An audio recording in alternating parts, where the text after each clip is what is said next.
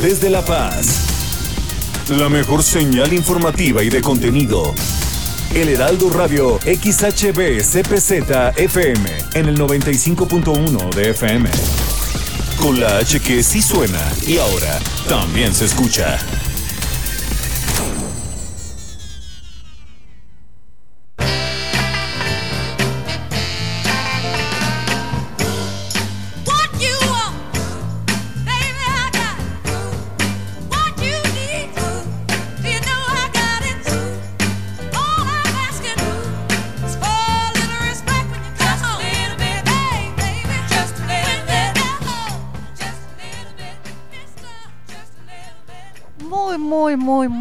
Buenas tardes todos a esta mesa de sábado de Heraldo. Ya estamos saludando a nuestra página de Facebook en la mesa BCS. Ahí ya saben los buenos aplausos que nos pone de efecto nuestro queridísimo operador Saúl, que todos los fines de semana le damos mucha lata y mucha carrilla, pobrecito. De repente hasta se queja. Pero bueno.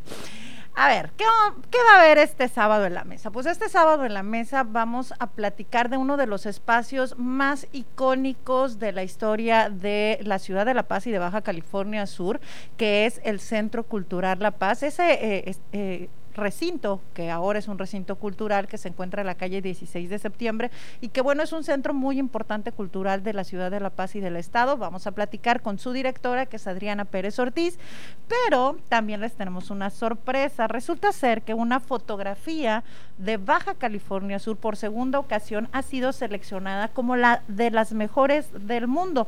Esto en el Festival de Cine de Italia, de Bien Italia, de Italia, y para ello vamos a hablar eh, telefónicamente con el fotógrafo Joseph Richeires, que se encuentra en la ciudad de Loreto. Les mandamos a toda la gente de Loreto también saludos desde aquí, desde La Paz. Y vamos a platicar también con representantes de la Asamblea Feminista de Baja California Sur por una actividad que van a realizarse el 28 de septiembre.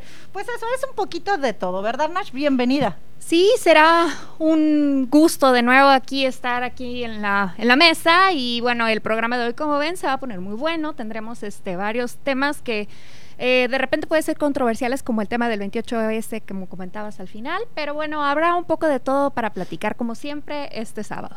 Así es, y pues bueno, vamos a empezar con nuestra primera entrevista, pero antes les voy a recordar que tenemos el número de WhatsApp, que es el 612-28-817-77, repito, 612-28-817-77, y de ahí nos pueden hacer cualquier comentario, mensaje, si ustedes creen eh, que tienen alguna opinión, que pueda ser parte de esta mesa de los sábados que tenemos de 5 a 7, pues nos da muchísimo gusto que nos acompañen y que puedan participar, también pueden participar participar a través de la transmisión que está en vivo. Aquí Nacheli, también nuestra invitada, estamos ya saludando, ya sabe, como reina de carnaval, aquí estamos haciendo nuestros saludos porque queremos que se queden en esta mesa y vamos a empezar con nuestra primera invitada. Para esta mesa tenemos precisamente a la directora del Centro Cultural La Paz, la, eh, la, maestra, licenciada, profesionista de la comunicación, de la cultura, de la enseñanza. Y bueno, le puedo seguir diciendo su currículum y sus atributos y sus grandes capacidades, sobre todo en el ámbito cultural, que es Adriana Pérez Ortiz. Adriana, bienvenida a la mesa de Heraldo Radio. Muchas gracias, buenas tardes, muy, muy complacida de estar con ustedes y agradecida. Pues esta tarde te hemos invitado por un tema muy particular. Yo creo que varios de los que vivimos en la ciudad de La Paz hemos visto este espacio cultural que es la antigua Casa de Gobierno que se encuentra ubicada en la calle 16 de septiembre. Yo creo que es de las principales y más icónicas avenidas de la ciudad de La Paz, es la calle 16 de septiembre, que es la que topa con el kiosco. Y en esta eh, vemos un resunto muy importante, muy bonito, pero que de repente lo hemos visto que como que se desvaneció un poco y bajó un poco la actividad entre la pandemia, que fue parte de, que no pudieran desarrollarse muchas actividades culturales, pero ahora regresas nuevamente al Centro Cultural, eh, Adriana. ¿Qué hay de novedades en el Centro Cultural de La Paz? Bueno, mira, primero les, les, hago un poco de historia. Eh, hace 12 años, un poquito más, en la, en la, en la gestión del ingeniero Narciso Agúndez, nace con eh, quien en ese momento es este, la, directora de cultura del Instituto Subcaliforniano de Cultura, Elsa de la Paz, la licenciada Elsa de la Paz surge esa inquietud de rehabilitar este espacio, este edificio, como bien tú lo dices, muy emblemático, yo creo que junto con el Teatro Juárez, junto con el, este, del gobierno del territorio, que ahora es el Museo MOX, este, surge esta inquietud tan grande de darle al espacio todo el florecimiento que merece por todo lo que se representa. El edificio empieza a construirse en 1903 como una idea de Gastón Vives, que en ese momento es el presidente municipal, y eh, Edmundo Vives, el ingeniero Edmundo Vives lo, lo, lo, este, lo construyen.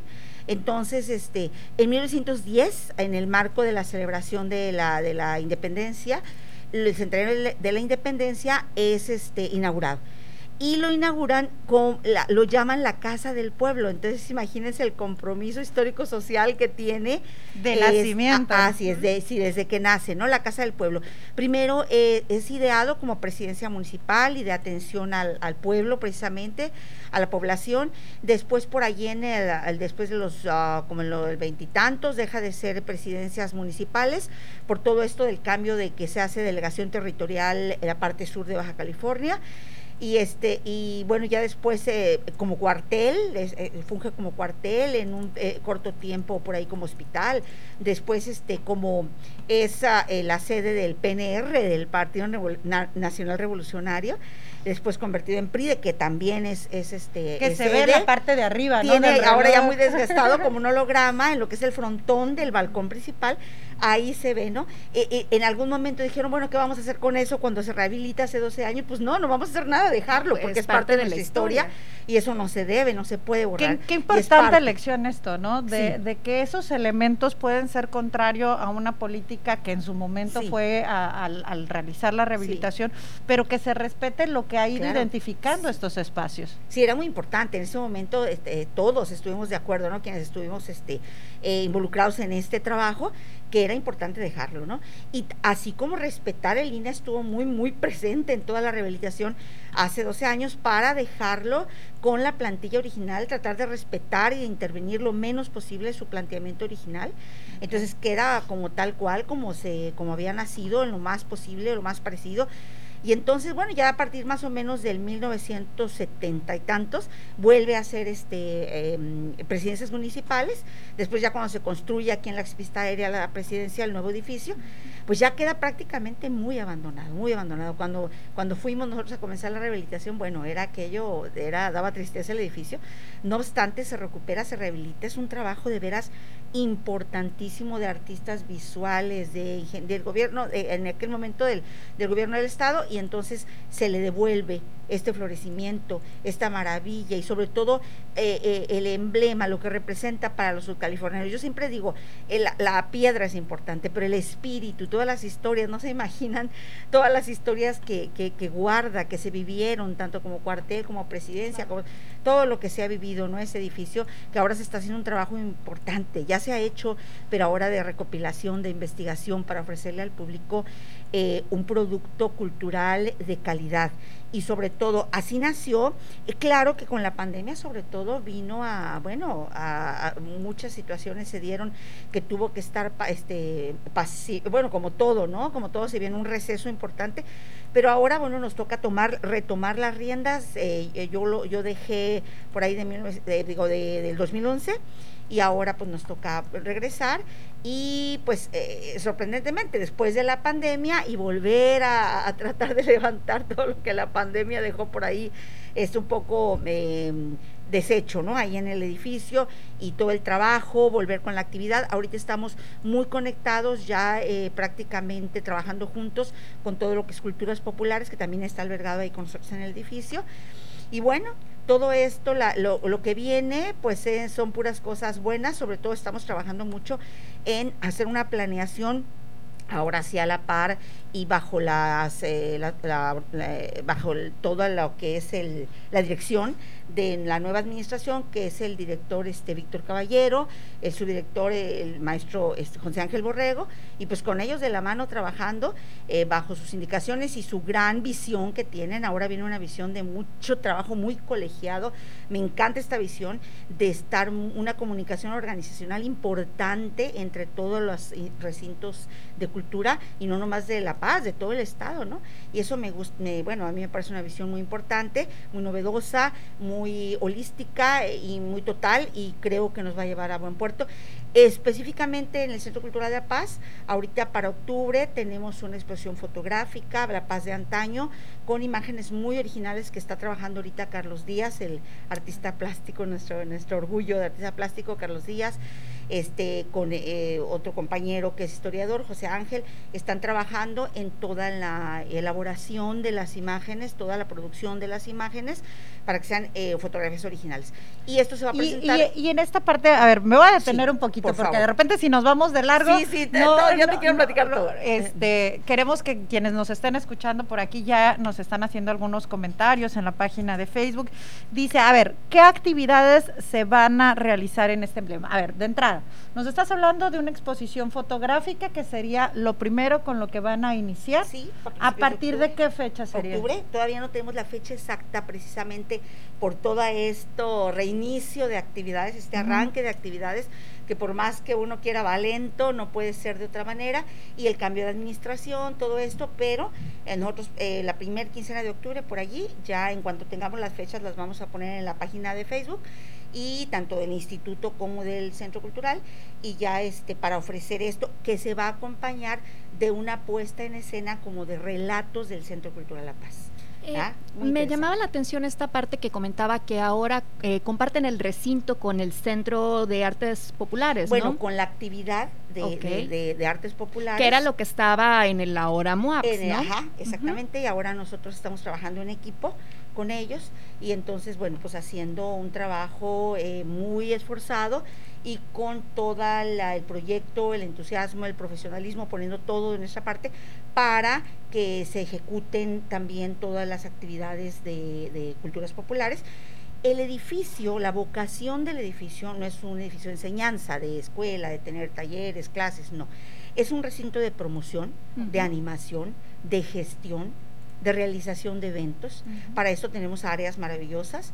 Una, eh, entrando, pues simplemente está el foro el patio foro, que es un, recinto preciosísimo, sobre todo en la época que no hace calor extremo. Y bueno, también en, la, en el ala, entrando en el ala derecha del edificio, está como que nuestra joya de la corona, que es la sala Codex Península, que en un tiempo por razones técnicas y cuestiones de, algunos ah, obstáculos estuvo desmantelada, pero ahora ya estamos rehabilitándolo, ya estamos prácticamente en un 80% de, de esta rehabilitación, eh, porque es un trabajo aparte de muy profesional, muy profundamente investigado y bello, de gente que se dedicó hace 12, 11, 10 años a tanto, eh, por ejemplo, eh, las, toda la fotografía de gran formato que hay ahí, mamparas de gran formato con fotografías bellísimas, bueno, nada, nada más y nada ah. menos que de Elizabeth Moreno, Enrique Hambleton, Alejandro Rivas, eh, Carlos Díaz, Fernando Sánchez, Miguel Ángel de la Cueva. o sea, ni más ni menos, todos ellos fueron quienes participaron en esto. O sea, que si, si ustedes les ha tocado y si no les ha tocado acudir al Centro Cultural, eh, también tienen la parte de la librería que tenemos a la entrada. la librería. Entonces, entras en el primer pasillo y es esta sala grande que está del lado derecho. Del lado derecho es una sala grande que tiene en la parte media una sala audiovisual que también estuvo, eh, no, se, no se utilizó muchos años, pero ahorita todo esto está en rehabilitación. Ahorita ya se pueden disfrutar los, los videos, documentales, cortos, inclusive infantiles, toda esta producción que han hecho nuestros artistas visuales y de medios y que podemos usarlas, entonces ya están allí para, para poderse exhibir. De hecho, cuando las personas entran constantemente, si quieren quedarse 5 o 10 minutos, porque constantemente en la sala audiovisual van a encontrar videos. O sea, ya ahorita quien vaya, independientemente de que en octubre vaya a estar la exposición fotográfica, quiero entender que ya ahorita pueden por lo menos ver una parte de lo que hay de exposición de Codex. De Codex Península que ya está funcionando y como les decía, es como una mirada a la vez profunda y a la vez sucinta de lo que es nuestras tradiciones, de lo que es nuestro espíritu sudcaliforniano. De veras es conmovedor, ¿eh? es bellísimo visitar la sala Codex y también al entrar en los corredores están los tres murales del profesor del maestro Francisco Merino, que bueno, son estos tres murales que relatan pues de manera también también Pero y hay uno con colaboración, no con Elti. Eh, los, los murales que están en los corredores son del maestro Francisco Medina. Pero colabora Elti también en uno de ellos, de hecho Eh, está su firma y tiene Eh, las cabritas. Sí, eh, sí, sí, así es. Y sobre todo, lo muy importante de estos tres murales es que relatan la mm, historia de manera, el primero es eh, precortes- eh, pre- sí, precortesiano, el segundo es como del siglo XIX y el tercero la modernidad hasta el siglo XX, ¿no? Eso re- con sus principales personajes, con sus principales eh, elementos emblemáticos, muy interesante. Entonces, este, ahí lo pueden encontrar, lo pueden ver. Está, ya tenemos un trabajo de, de guía, de guía, guía de visitantes, ya este, en, en bilingüe, para que estén siempre ya, ya hay un trabajo de recepción bilingüe, ya eh, para dar una atención personalizada a, la, a nuestros visitantes. ¿Y hay un este- horario en específico? En este momento, por lo de la pandemia, los semáforos, todo, em- eh, comenzamos a trabajar la semana pasada. Yo tengo, voy a cumplir un mes apenas que estoy retomando Ok. el trabajo en el centro cultural, entonces hay muchas cosas todavía que estamos ajustando y que tratamos de hacerlo express, pero pues vamos, vamos como, como va siendo posible. Entonces ahorita estamos abriendo de las nueve y media de la mañana a las 3 de la tarde. Es el horario. Vamos a extendernos a un horario vespertino. Todo esto evidentemente con la anuencia, con la supervisión, con la dirección de eh, la administración del, maestro Víctor Caballero, ¿no? Y estamos en algunos ajustes todavía de horario, de actividades, pero bueno, es lo que de entrada ahorita estamos teniendo. Este para noviembre todavía no sabemos bien, les digo, las fechas ahorita están todavía, las estamos ajustando, pero para noviembre también tenemos otra actividad de Día de Muertos, vamos a tener otra actividad, les decía que junto con nuestros compañeros de, de, artes- de culturas populares, que somos uno mismo ya, y bueno, también para diciembre un concierto que estamos planeando, un gran concierto para diciembre.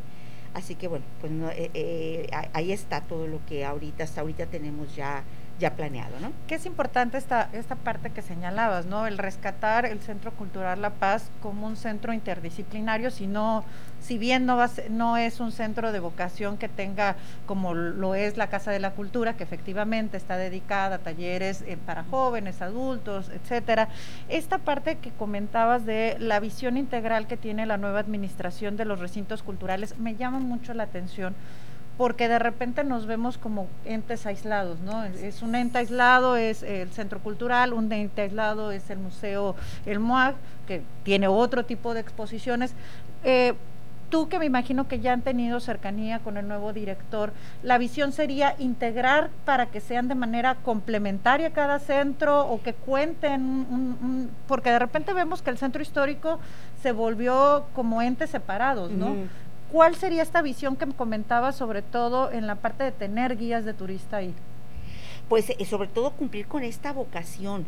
Yo, eh, tanto los, eh, tanto los visitantes locales que hacen turismo en la ciudad como nuestros visitantes foráneos, buscan de repente cuando no tienen tiempo de visitar más o de subir a lo mejor al Museo de Antropología, esta es como una visión, como una presentación, la cara, la cara del espíritu esplendoroso que tiene Sud California.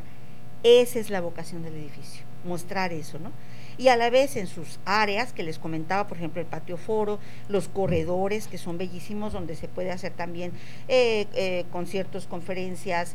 Y en la parte superior tenemos dos salas, la sala de, exposiciones temporales, que también es una sala muy, muy ad hoc para todo este tipo de trabajo de, de exposiciones plásticas, y la, el salón de usos múltiples, que bueno, su nombre lo dice, ¿no? congresos, conferencias, este, todo, conciertos, eh, todo tipo de trabajo multidisciplinario, puestas en escena. Yo siempre veo que el edificio completo es un escenario. O sea, la escalinata, el mezanín, es un escenario. El edificio completo es un escenario. Es, de veras, es un recinto bellísimo, es un recinto con un espíritu eh, tan uh, sudcaliforniano, tan emblemático, que da, bueno, yo, yo hablo con gran pasión por de, del edificio y su espíritu porque pues nos tocó rehabilitarlo desde que estaba de veras muy, muy maltratado. Y ahora pues el paso del tiempo también ha llevado a una necesidad, ahorita estamos trabajando fuerte para, este, con, conjunto con nuestro nuevo director, para eh, devolverle y darle mantenimiento a esas áreas que, las, que necesita. La torre vigía, la torre vigía, bueno, creo que lo dejé para el final porque es el broche de oro, ¿no? La torre vigía es eh, lo que le da, creo que su principal característica en el puerto, ¿no? De hecho, muchas imágenes de La Paz tienen esa torre vigía entonces esta, eh, que así fue así fue bautizada como la torre vigía. Que es la, la columna que vemos en la, justo en la esquina ¿no? que es precisamente es una torre vigía con sus este y cuál era su función digo porque de repente son conceptos que para nosotros o quien lo haya escuchado quien lo haya leído dice ah bueno este explíquenme qué es una torre vigía no sí pues es precisamente eso no para para tener este vigilancia del, del, de los sucesos, de lo que pasaba en la calle, de todo esto, pero también estaba pensado para tener un reloj, que, que pensamos que, en el, que con el tiempo se puede lograr tener allí este un reloj. Ahorita tiene pues unos floretes este ahí de ornato, pero pensamos que puede lograrse y sobre todo devolverse, ahorita está pues prácticamente vacía, pero queremos hacer una especie de recinto para fotografía, para que la gente lo, lo disfrute, ¿no? Ahí a lo mejor con algunas mesas en la terraza, algo así, ¿no? Pero eh, todo esto lo estamos ajustando y sobre todo en conjunto con la, la nueva dirección, que ellos están también revisando qué otras vocaciones podemos tener. De principio es eso, pero sí insisto, o sea, esta visión me está encantando, a mí me, me gusta mucho de cómo esta comunicación colegiada tanto de exposiciones plásticas como de puestas en escena, de todo, yo creo que va a dar una oportunidad grande y una apertura grande a muchos artistas con talento enorme que están esperando, ¿no? Tan, en todos los órdenes de las artes y la cultura. Anteriormente tenían un espacio que funcionaba como cafecito. ¿Va a reanudarse esta eh, actividad No estamos pensándolo de momento, precisamente por el deterioro que hay en esa área, precisamente en esa área ahorita con el eh, reciente huracán, no se imaginan, o sea, ah. fue terrible todo lo que, lo que tuvimos que sortear. No obstante, por eso nos damos cuenta que necesita enorme trabajo. Entonces ahorita estamos apenas apenas comenzando con esto y bueno, nos va a llevar tiempo, pero no por eso estamos dejando que haya actividad. O sea, la actividad se va, eh, ya, ya está. De hecho, si ahorita van a visitar el, el, Centro Cultural, la librería está abriendo de 10 a 2 es el horario de la librería y nosotros, eh, bueno, ya de nueve y media a 3 es el, horario en que podemos atender a nuestros visitantes y que ya pueden llegar porque ya tenemos este servicio de guías, ya eh, les conducen a las a todavía a, los recintos que ahorita se pueden observar y que, que hay que hay alguna exposición todo esto y ya a partir de octubre creo que se va a enriquecer, ¿no? Pues será un gusto darnos la vuelta por ahí para ver este proyecto que están desarrollando de la mano de Carlos Díaz, que seguramente será maravilloso como todo lo que él hace. Sí, sí, sí, es maravilloso, ¿no? Ahora él está un poquito también más este más ocupado con todo esto que es ya esta nueva planeación de este trabajo en conjunto con todas las a los recintos y bueno, pues para mí es un gran gusto ver lo que está pasando. Pues qué importante, les repetimos, el Centro Cultural de La Paz ya tiene sus puertas abiertas, pueden visitarlo, se encuentra ubicada en la calle 16 de septiembre, si no se orienta mucho, como muchos subcalifornianos que a veces en calles nos perdemos, la calle que topa con el kiosco, la esquina que conocemos este emblemático edificio, también en nuestra página de Facebook de la Mesa BCS, por ahí subimos una fotografía para quien alguien que todavía no se ubique sepa bien dónde está y nos repites en qué horario están. Claro que sí, te comento rápido a veces la gente lo ubica ex palacio del municipio. Exacto. Así lo ubica más la gente, ex porque te dicen Centro Cultural La Paz, no, pero ex palacio del municipio, dice, ah, ya sé dónde. sí, está 16 de septiembre y Belisario Domínguez. Los horarios.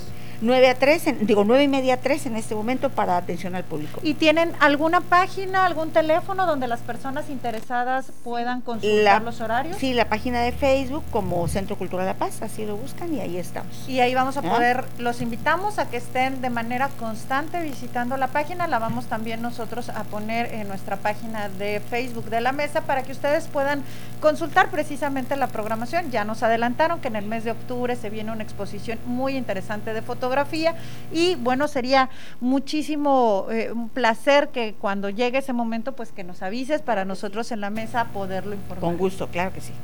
¿Algo que desees invitar un tipo de, cierre para el público? Pues nada más eso, reiterar, ¿no? Que estamos a sus órdenes con un gran gusto.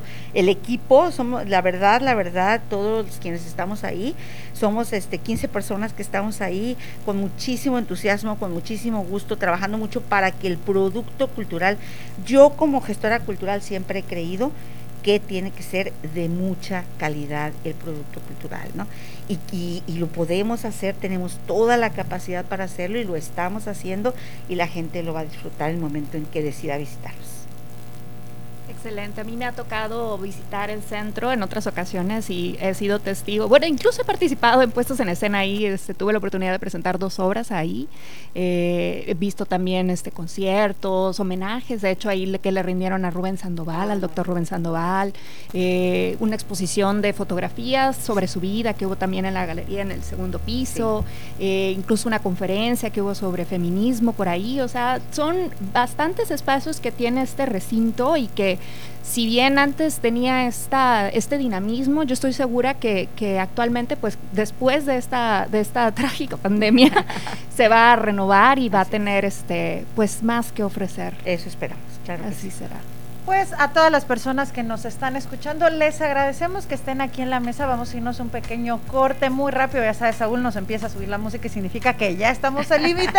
y los vemos porque vamos a tener en entrevista al fotógrafo, fotógrafo Joseph Ruiz Cheires, que nos va a platicar de esta gran fotografía que nuevamente se va al Festival de Siena.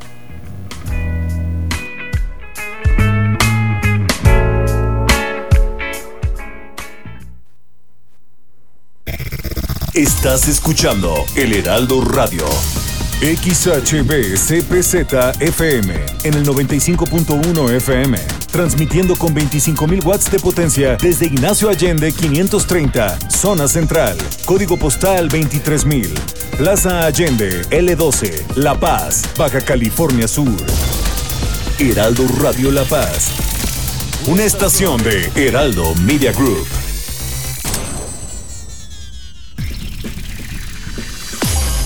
En el 95.1 de FM, Heraldo Noticias La Paz. La información más relevante generada al momento. Germán Medrano te espera con lo más actual de La Paz, Baja California Sur, México y el mundo. De lunes a viernes a las 2 de la tarde. Heraldo Noticias La Paz. No te confíes, seguimos en pandemia. Cualquier persona, sin importar su edad, puede enfermar de COVID-19, pero las personas mayores o que padecen alguna enfermedad crónico-degenerativa tienen más posibilidades de enfermar gravemente. No te expongas y usa cubrebocas. Soy Alejandro Sánchez y recuerda que seguimos en pandemia. No te confíes. Adriana Delgado en El Heraldo Radio. Yasmín Esquivel, ministra de la Suprema Corte de la Nación. Ministra, hoy es un día donde nos da muchísimo gusto, es un día especial para las mujeres. Hoy la Suprema Corte de Justicia declaró por primera vez en la historia que es inconstitucional la penalización del aborto voluntario porque viola el derecho a las mujeres a decidir y a las personas gestantes. Fue por unanimidad que efectivamente el Pleno invalidó un artículo, el 196 del Código ah. Penal de Coahuila, que al igual que muchos otros códigos en el país, sanciona a las mujeres, en el caso de Coahuila, hasta tres años de cárcel, a quien interrumpe voluntariamente su embarazo en cualquier momento de la gestación. Y bueno, pues sí, efectivamente es una sentencia histórica, es una sentencia que protege los derechos de las mujeres que toman esta difícil decisión de interrumpir el embarazo. Lunes a viernes, 3 de la tarde, por El Heraldo Radio. Las entrevistas, los personajes que hacen historia y el análisis profundo de los temas trascendentes. Pedro Mazón los espera de lunes a viernes a las 8 de la noche para que junto con los expertos analicen la información que necesitas conocer. De frente en Baja California Sur, por El Heraldo Radio 95.1 FM.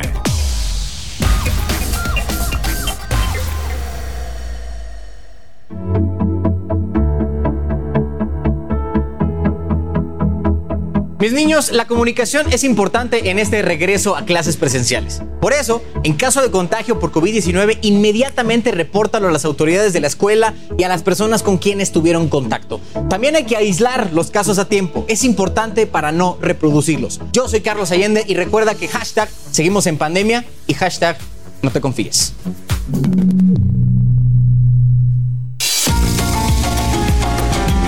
GastroLab, un lugar donde cabemos todos. Historia, recetas, producto, materia prima, vinos y un sinfín de detalles que a todos interesa. Mi querida Marianita Ruiz, ¿qué sabor oculto nos traes el día de hoy? A ver, cuéntanos. Y el día de hoy les traigo el kiwi. Eh, para quien no lo ubica, bueno, esta fruta es originaria de China, pero se dice como, muchas cosas. Y eh, en realidad es una valla y no crece de un árbol como muchos lo creemos. Crece de una enredadera y que se llama Antinidia deliciosa. Y ese era como su nombre habitual. Después eh, se dice que una señorita llevó como las semillas a Nueva Zelanda y lo empezó a plantar ella en su casa y gustó tanto que la gente como que le empezaba a pedir semillas y se empezó a dar muy bien en Nueva Zelanda, que incluso muchas personas hoy día piensan que el kiwi es de allá y la verdad es que no. También anteriormente se le llamaba grosella china. Cuando este, llega a Nueva Zelanda, ahí hay un pájaro que se llama kiwi y la gente lo asoció mucho con este animal y le pusieron este nombre. Entonces como que fue con el que se empezó a popularizar y hoy día todo el mundo lo conoce como kiwi, pero en realidad el kiwi es un pájaro. Déjate llevar por el chef Israel Are Arechiga al mundo de GastroLab. Sábados y domingos a la una de la tarde por El Heraldo Radio. Desde La Paz, la mejor señal informativa y de contenido. El Heraldo Radio XHB CPZ FM en el 95.1 de FM.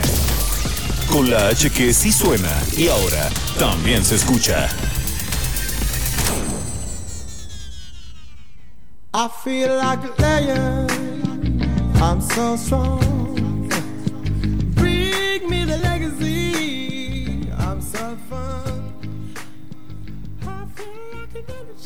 Pues estamos nuevamente aquí en la mesa de Heraldo Radio La Paz. Es un gusto que nos estén acompañando. Ya estamos saludando a Nachelle y le mandamos un saludo a Marta del Riego que por una situación ahí familiar no nos pudo acompañar este día, pero ya sabemos que todo, todo su club de fans está aquí presente. Les mandamos muchos saludos a Shelly, a David, a Daniel, a todos. Les mandamos saludos. Sí, ya, ya, ya. Pero estamos Na- Nachelle y yo, ¿verdad? Sí, aquí andamos, aquí andamos como siempre al pie del cañón. Bueno, vamos a darle los saludos a las personas que ya nos están acompañando en nuestra página de Facebook, que es Brenda, Vanessa Isais, Jos- Joseph, que ya estaba conectándose también, escuchándonos, Yubina Dib, Silvia Vargas, Perla Rodarte, Cristóbal, Francis, eh, Vicente y Elizabeth. Nos da mucho gusto que nos acompañen a todos ellos y ellas que están por aquí en la mesa de Heraldo Radio La Paz. Les recordamos que para las personas que nos están escuchando por radio, también tenemos nuestra página de Facebook y ahí pues nos pueden hacer comentarios en vivo y pueden ir dando sus opiniones. Por aquí nos decían, saludos a la directora, éxito con todas las actividades que se realizarán. También saludos, cosas vienen importantes para el Centro Cultural La Paz bajo su gestión. Y vamos a dar eh, entrada a nuestra entrevista número dos del día de hoy y para ello vamos a tener nuestra segunda entrevista. Eh, esta tarde nos acompaña desde Loreto, Baja California Sur, Joseph Richeires. Es un fotógrafo muy reconocido, no nada más en Baja California Sur, sino también a nivel internacional. De hecho, en los últimos tres años ha tenido importantes reconocimientos de manera internacional. En el 2009 fue primer lugar en el concurso nacional de fotografía de naturaleza de Conavío con la fotografía, eh, bueno, no, con eh, en, la, en el concurso que se llamó Visiones de nuestra naturaleza Mosaico Natura. En el 2009 también eh, obtuvo el primer lugar en fotografía aérea en Masterclass de eh, fotografía de MPC. También en el 2009, segundo lugar en el concurso de CONAFOR, Visión Forestal y Centinelas del Tiempo. Y en el 2020 se viene un concurso internacional muy importante en cual obtiene el primer lugar como fotografía de dron en el 100 Awards. Es un premio a nivel internacional donde pudimos ver una fotografía que seguramente usted en redes sociales la recuerda. Es una imagen eh, aérea o de dron donde se ve una ballena que va pegando, bordeando un- una embarcación de estas en las que uno acostumbra ir, en las lanchas que acostumbras ir a las ballenas. Es una fotografía muy distinguida que se llama La Empalagosa y con ella obtuvo el primer lugar en fotografía con dron en el Siena Awards. También fue finalista en el concurso de fotógrafos de Nueva York y en el 2021, a principios del 2021, fue reconocido dentro de los 100 mexicanos más creativos del mundo 2020-2021 por la revista Force México. Y este año nuevamente nos da la sorpresa con otra fotografía de Baja California Sur, una fotografía de esta, normalmente estas carreras off-road que estamos acostumbrados a ver, los vehículos, todo, todo camino donde se ve la tierra, la arena, pero la vemos siempre estas imágenes, Nash, desde tierra, ¿no? Vemos toda la polvadera y uno de repente dice, ay, Si está- es que vemos algo, digo, Si porque es- con el polvo. si es que ves algo y precisamente dio la sorpresa Joseph con una imagen muy bonita que fue tomada en la carrera Norra Mi- Mil, que eh, es en un tramo que se encuentra cerca de la comunidad Ahí de está la Loreto. imagen, mira, justo. Justo quienes nos estén escuchando en la página de Facebook, que nos estén viendo en la página de Facebook, pueden ver esta imagen y parece una visión de otro planeta. Y después de tantas presentaciones, le doy la bienvenida a Joseph. Joseph, bienvenido a la mesa. Hola Valerie, ¿cómo estás? Muchas gracias. Nayeli también, muchas gracias por la invitación, por el espacio. No, gracias a ti por estar aquí presente. Oye, y con esta trayectoria súper larga que te cargas, ¿qué onda, eh? Este, la verdad que tenemos la oportunidad ahorita de estar, este, bueno, de, de haber visto en pantalla algunas de tus, de tus fotografías y la verdad es de que son bellísimas. eh. Me imagino que debe de ser súper difícil eh, capturar estos momentos y deben de ser de pruebas y pruebas y este shots y shots y shots para por fin tener esa que captura el momento o lo que tú quieres este comunicar, ¿no? Sí, bueno, este, bueno, para la mayoría de los fotógrafos, este, eh, ciertas situaciones, pues ya tenemos ahí, este, pues, algunos parámetros, pero en, en ocasiones, por ejemplo, como eh, lo de la ballena, este, empujando, empujando el bote con los turistas, pues fue más una planeación, ¿no? Nos llevó un año de planear una fotografía, ¿no? Este, hay situaciones en las cuales, pues obviamente eh, debemos planear y otras en las cuales a veces, este, pues solamente se requiere hacer el plan, ¿no? Y, y- y que salga lo que salga lo que tenga que salir durante el plan, ¿no? Aprovechar, ¿no? También a veces supongo las oportunidades que la misma naturaleza te brinda. Sí, por supuesto, y digo, aquí en Baja California Sur, este, híjole, estamos en un lugar este, eh, que reina toda esta naturaleza, de todo esto que nos muestra la naturaleza aquí en Baja California Sur, pues obviamente tenemos que este, darla a conocer al mundo, ¿no? Obviamente con, con sensibilidad también, ¿no? Eh, Joseph, tú eres nacido aquí en, la, Baja California Sur. Este, ¿Cuánto tiempo tienes viviendo por acá? Platícame un poquito de, este contexto. Eh, no, yo soy de yo soy de la ciudad de Tehuacán, allá en el estado de Puebla. Este, eh, nací por allá en este en tierras poblanas y me vine a vivir a este Baja California Sur este hace el 2014, hace siete, este, siete años me parece, siete ocho años. Y este y desde entonces eh, pues obviamente eh, eh, dediqué algunos años a, al trabajo administrativo y este y, después de eso me enfoqué eh, a hacer eh, o a tener el tiempo completo ya en la fotografía, ¿no? Dedicarme a hacer la fotografía de mi profesión. ¿Pero tú te has dedicado desde antes a la fotografía o desde cuándo empiezas a, a, este, plasmar este, este tipo de imágenes, no? Yo comienzo a fotografiar en el 2016. Yo la, la fotografía estuvo conmigo paralela a mi vida, este, de una manera este, a veces momentánea, espontánea, que de repente salía en, algunas otras, este, eh, eh, pues en algunas situaciones que tenía, ¿no? Hace tiempo. Pero la verdad es que no, no pensaba dedicarme a esto. La fotografía nació, este, eh, pues obviamente aquí en Baja California Sur, cuando empecé a ver todo lo que teníamos alrededor, este, para muchos que vivimos fuera del estado de Baja California Sur y vivimos en, en el área metropolitana, no tenemos la oportunidad de disfrutar todo esto y cuando llegas y ves todo esto alrededor de Baja California Sur, pues lo que quieres es mostrar, ¿no? Y, y- y, este disfrutar, ¿no? En algunos casos hasta compartir, ¿no? Con, con- con la familia y amigos. Sí, es, Es por eso. Perdón, disculpa. No digo yo, es que es por eso que de ahí nació mi este eh, eh, um, pues nació ese amor hacia la fotografía, ¿no? Sí, justo lo que te iba a comentar es que a veces pareciera que las personas que vienen eh, de fuera reconocen o valoran un poquito más la belleza que tenemos los sudcalifornianos, tal vez porque nosotros estamos tan adecuados a ella o acostumbrados a ella que a veces no vemos el brillo que hay detrás de todas estas eh, bellezas naturales que nos rodean y hace falta una mirada eh, que no esté am, acostumbrada a estos, estos, este, a estos recintos que tenemos, ¿no? Sí, exacto, la verdad es que sí, este, digo, uno, uno que vive en el área metropolitana, este, ve estas, estas maravillas que tiene Baja California Sur y, este, la verdad es que pues, pues, ¿qué te digo? O sea, lo que queremos hacer es, es disfrutarlo, es vivirlo, es, compartirlo y en mi caso, pues fotografiarlo, ¿no? Este, es- desde entonces, desde que, desde que, desde que estoy aquí he visto que la vida es, es, es increíble, ¿no? Estar en medio de tanta naturaleza, ¿no? Y, y en esta parte precisamente que platicabas, Joseph, de cómo des- eh, destacarlo y hacerlo con respeto, eh, yo me imagino que es difícil hacerlo con el tema del dron, ¿no? Porque de repente creemos que todo mundo puede traer un dron y como ahora son tan accesibles, creemos que podemos meternos con nuestro dron donde nos dé, digamos que la gana, ¿no? Sin, sin tenerle temor a nada, ni ni proteger, ni cuidar. Tú como fotógrafo que te has dedicado a esta parte también de retratar tanto paisajes como naturaleza, ¿crees que esto tiene que regularse o hacerse de una manera diferente para que pueda ser también compatible con el cuidado al medio ambiente? Eh, ya algunos años estuvo trabajando en la regulación de, este, de los drones, pero al final del día el gobierno federal no llegó a, no llegó a absolutamente nada.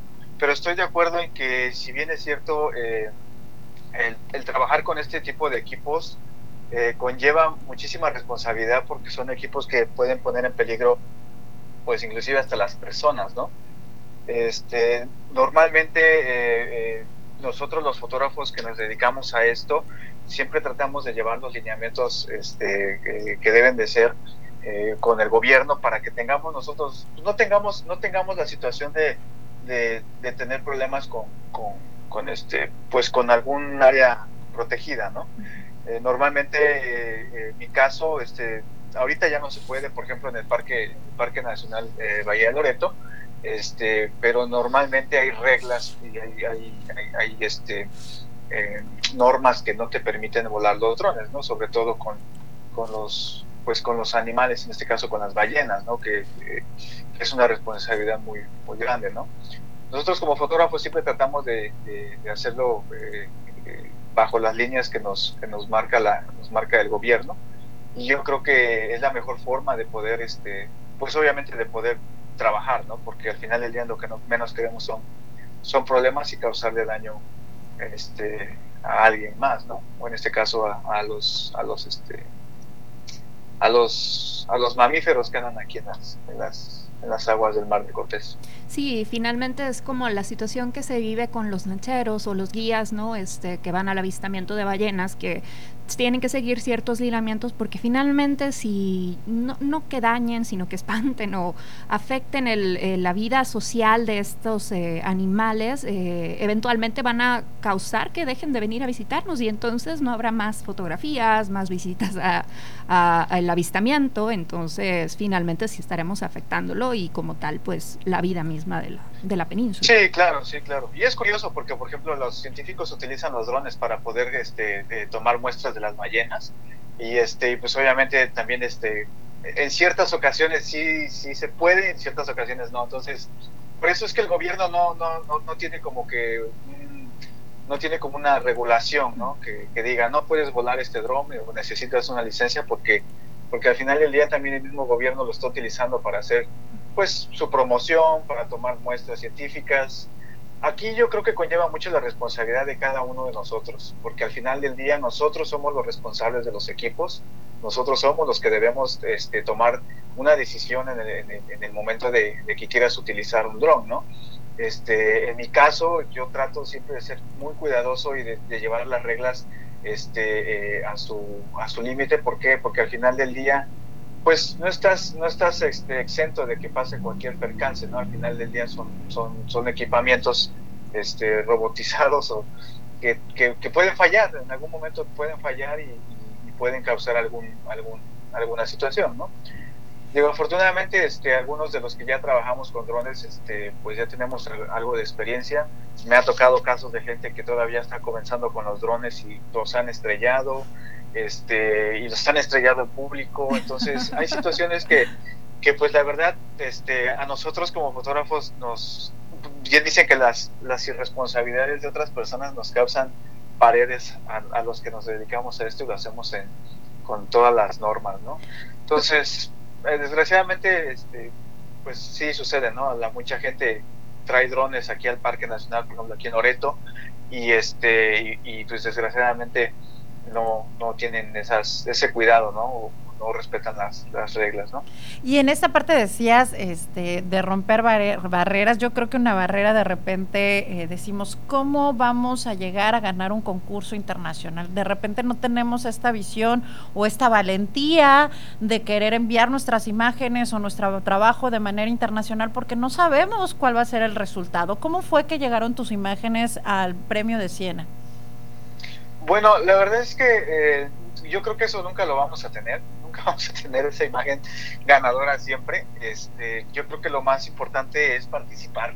Eh, la empalagosa, bueno, la empalagosa, este, eh, pues es, es toda una historia, ¿no? Y la empalagosa, desde, desde que se, se ganó en National eh, Geographic en Your Adventure, este, pues la verdad es que desde ahí la, la imagen habló por sí sola y, y, y obviamente pues yo decidí meterla ya a los demás concursos porque sabía que, que era, era seguro, ¿no?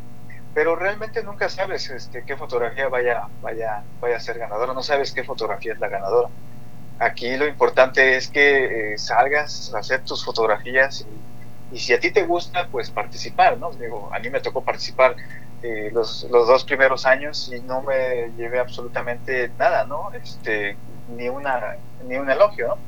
Pero así es, ¿Por qué? Porque poco a poco vas, vas, este, vas agarrando también muchísima experiencia en la fotografía. Entonces, eso ayuda muchísimo también, porque al final del día, este, conforme vas practicando, vas encontrando mejores encuadres, mejores lugares, este, hasta que pues un día haces planeación, como lo que pasó con Empalagosa, y, y mira, se da, ¿no?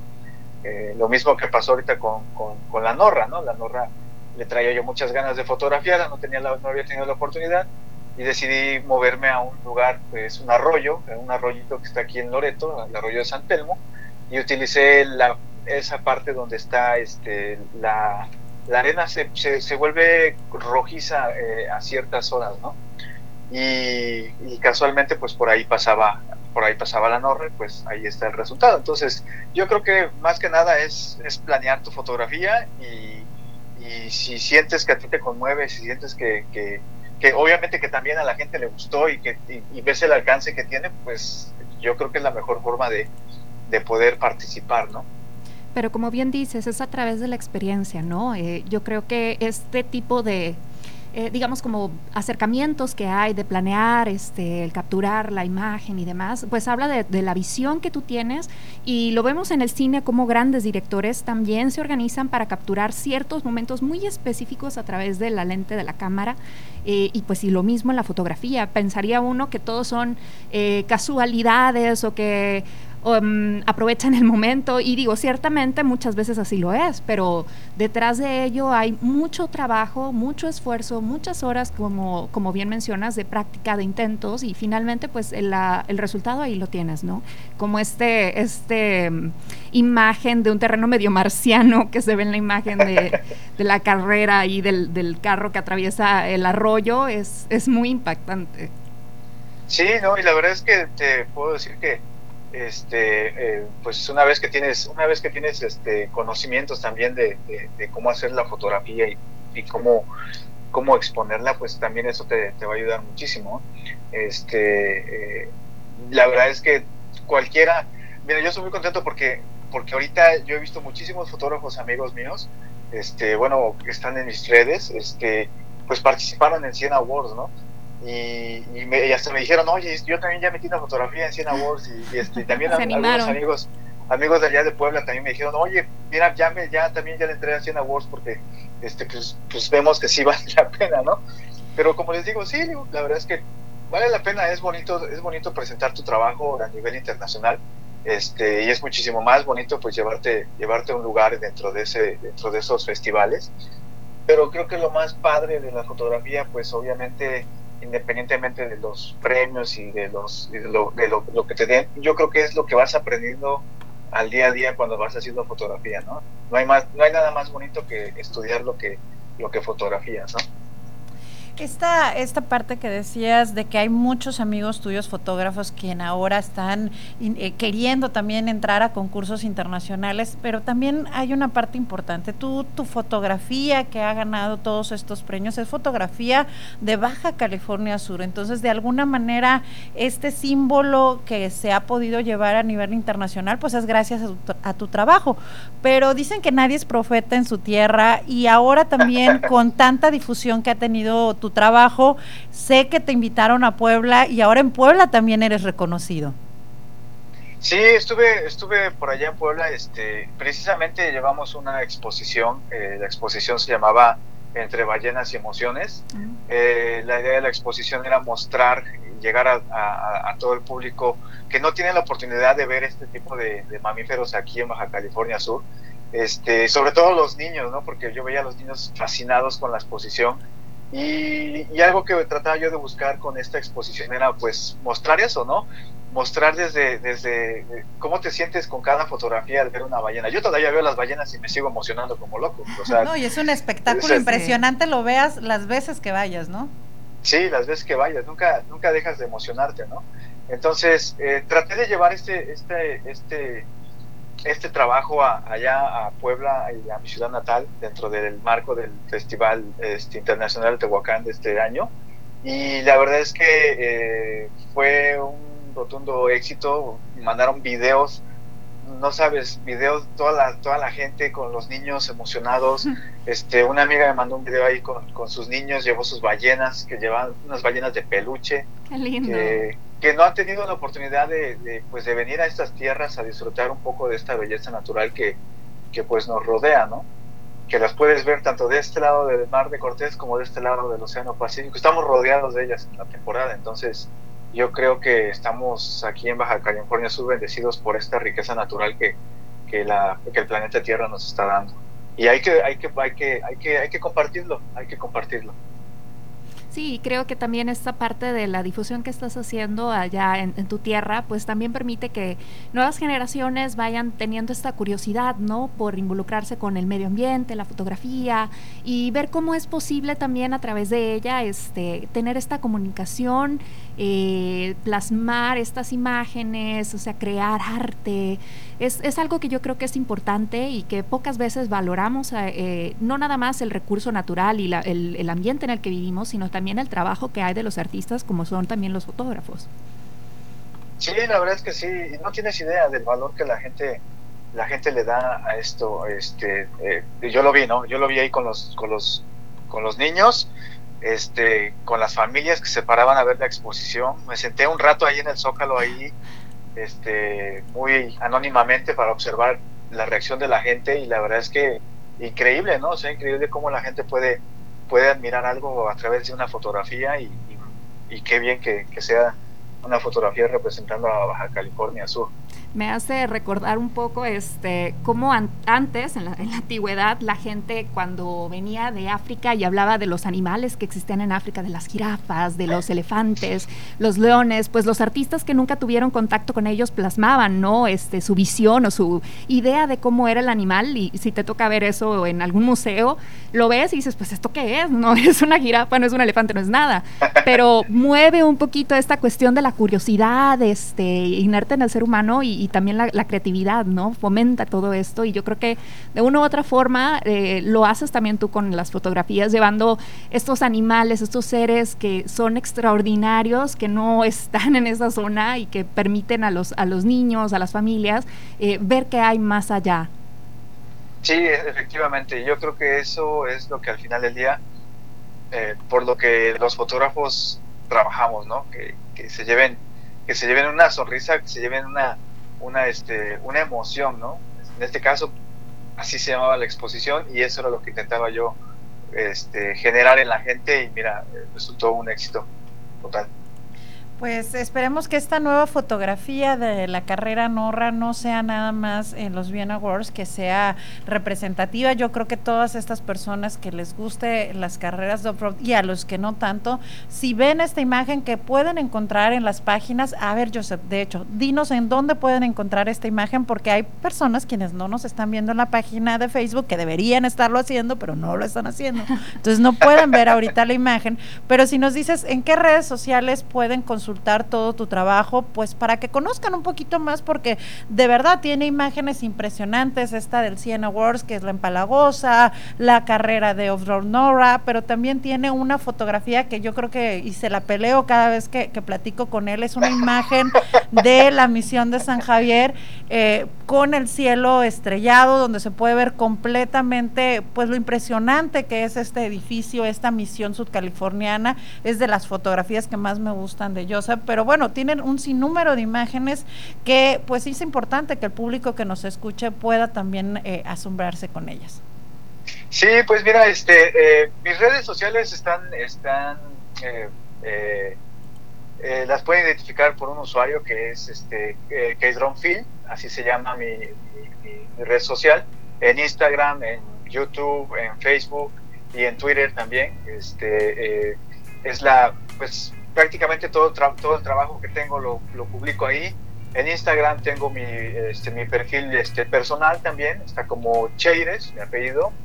Y pues obviamente ahí pueden seguir todo lo que es el trabajo que, que- que estoy realizando. A lo mejor este, por ahí en algún comentario les voy a poner la, les voy a poner la página para que la, para que la vean y este y me puedan a lo mejor ahí seguir, ¿no? Sí, aquí mismo que- que Valerie. Valerie ya te anda buscando para compartirlo con la gente que nos acompaña y pues muchas gracias Joseph por estar este ratito aquí con nosotras platicando un poquito de toda la experiencia y tu trayectoria. Será un gusto de, de nuevo tenerte aquí con nosotras eh, para otra oportunidad de seguir platicando sobre tu trabajo y todo lo que es hacer estas fotografías. Claro que sí, yo encantado y muchísimas gracias siempre por la oportunidad este, de invitarme, el espacio, este, el tiempo que se toman para, para, para, este, pues para que pueda uno eh, participar y promocionarse, porque al final del día ustedes se encargan de eso, ¿no? Ustedes son las responsables de, de que nos promocionen nuestro trabajo y la verdad, pues uno, uno muy agradecido con ello, la verdad. Pues muchas gracias, Joseph. Gracias por ser este gran embajador de las imágenes de Baja California Sur y gracias a todas las personas que nos están escuchando a través de nuestra estación de radio. Y también por ahí rápidamente, Gaby Caro te manda saludos, dice desde tu tierra natal, güero, saludos. Lili Gama, Junia Dib, Areli Fuentes, Mario Insunza y hay varios más, pero ya nos vamos a un rápido corte. Muchísimas gracias, Joseph. Nos regresamos en unos par de minutitos.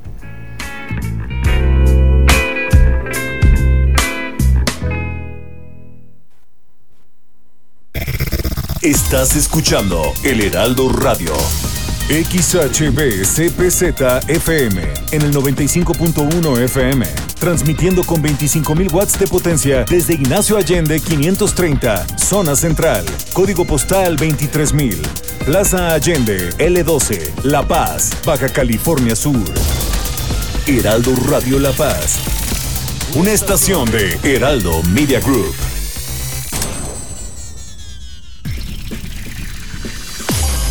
En el 95.1 de FM, Heraldo Noticias La Paz. La información más relevante generada al momento. Germán Medrano te espera con lo más actual de La Paz, Baja California Sur, México y el mundo. De lunes a viernes a las 2 de la tarde. Heraldo Noticias La Paz.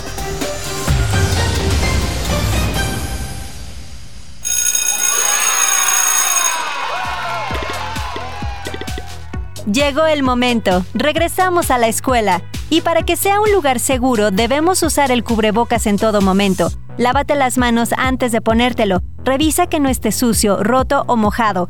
Colócalo con las cintas elásticas en tu cabeza u orejas. Asegúrate que cubra nariz, boca y barbilla. Manténlo siempre limpio, porque es un lugar seguro. Regresamos a la escuela. Gobierno de México. En el Heraldo Media Group no bajamos la guardia. En el Heraldo Media Group queremos recordarte que seguimos en pandemia y pedirte que no te confíes. Usa el cubrebocas, guarda tu sana distancia, evita reuniones grupales y mantén la higiene constante de tus manos. Así podrás evitar estar en contacto con estos aerosoles que permanecen hasta por cuatro horas en el aire y que son la principal fuente de contagio. Soy Salvador García Soto y te recuerdo que seguimos en pandemia. No te confíes, usa tu cubrebocas. Yo, yo sí me lo pongo.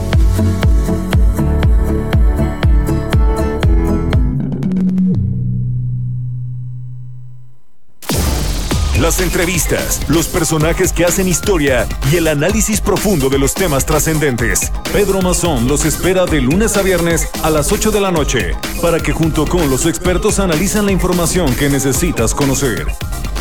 De frente en Baja California Sur por El Heraldo Radio 95.1 FM.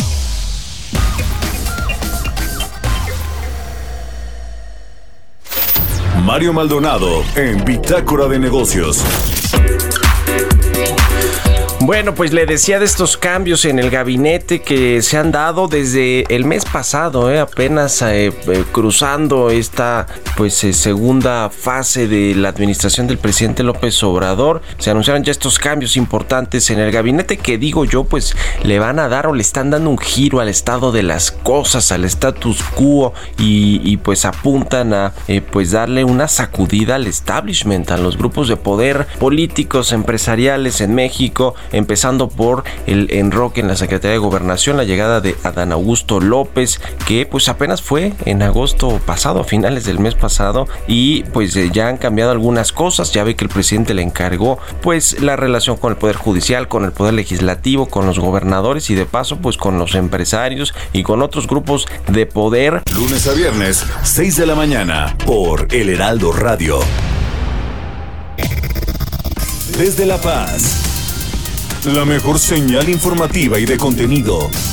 El Heraldo Radio XHB CPZ FM en el 95.1 de FM. Con la H que sí suena y ahora también se escucha.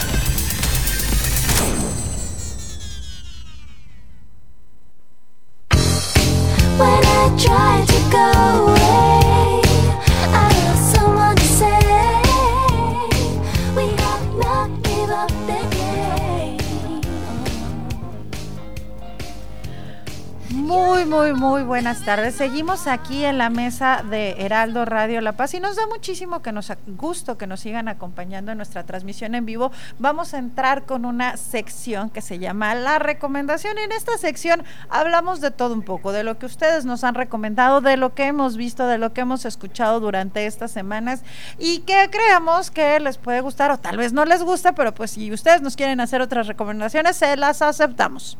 Sí, vamos a platicar un poquito de eh, pues cosas que hemos visto o incluso podrían ser, digo, yo no sé qué recomendación traerá Valerie, ya veremos ahorita.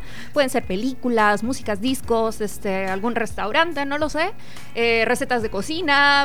No, esa, esa no va a ser mi ¿Ah, no? sección, Ash, te creo que no. Bueno, si son recetas para que usted cocine y me la traiga a degustar con mucho gusto, yo veo muchos videos Y de aquí vemos cocina. si la recomendamos o no. Claro, claro, por supuesto. Yo puedo degustar toda la comida que puedan ustedes traer con sin ningún problema. Perfecto, pues ya sabe, aquí somos catadoras oficiales, vengan ustedes con su cevichito o no sé qué quieran preparar, digo, aquí se acepta de todo un poco, este, también café. No, no, y los sabaditos se acostumbran, también puede traer una cervecita, un, Un vinito, vinito. de esas bebidas extrañas, podemos probarlas también. Para concentrarnos y relajarnos este fin de semana. Ah, sí, porque ya se amerita un buen descanso y, un rela- y una relajación después de estas fiestas patrias. Hay que aprovechar el fin de semana para descansar porque ah, hubo quienes agarramos este... ¿Cómo se llama? Eh, maratón. maratón. ¿Maratón de huracán o cómo? Después de los vientos huracanados Ah. empezamos con las, con las fiestas patrias. Eh, con unos amigos que no voy a decir su nombre, eh, había algo que decíamos que era Operación Huracán y que era que Ah. cuando iba a venir un huracán, pues eran, era, eh, la mayoría de ellos eran estudiantes de fuera de la ciudad de La Paz, entonces pues había que hacer reservas de todo. eh, algo de comida y todo lo demás era para ambientarse durante los días de huracán. Sí, pues es como las, las compras de pánico, ¿no? Pero pues digo, aquí ya se hacen con Así, así sonaban esas los víveres, los víveres para sobrevivir eh, en otras condiciones. No voy a decir sus nombres, no se preocupen. Ya me, ya me mandaron aquí un WhatsApp así de no digas. No, no voy a decir los nombres. Ustedes ya. saben quiénes Ustedes son. saben quiénes son, pero En su ah, conciencia lo traen.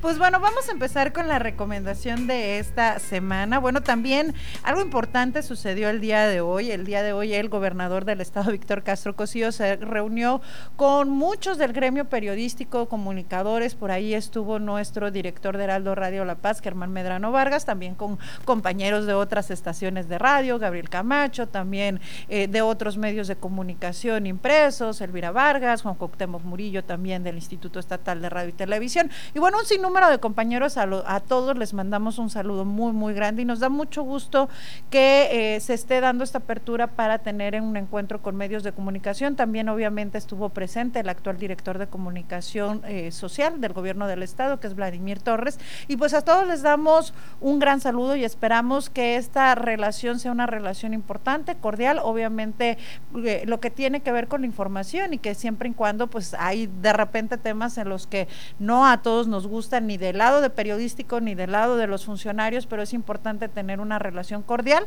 porque eso es lo que permite que la ciudadanía cuente con espacios oportunos y abiertos donde pueda hacer llegar pues toda esta información y lo que sucede día con día en las comunidades. Sí, digo, finalmente siempre puede haber crítica, pero este, hay que hacerla con respeto. eh, finalmente, eh, la idea es hacer estos comentarios, estas críticas con, con miras a la mejora ¿no? de la ciudad, del, del Estado, y desde ahí vienen este tipo de comentarios.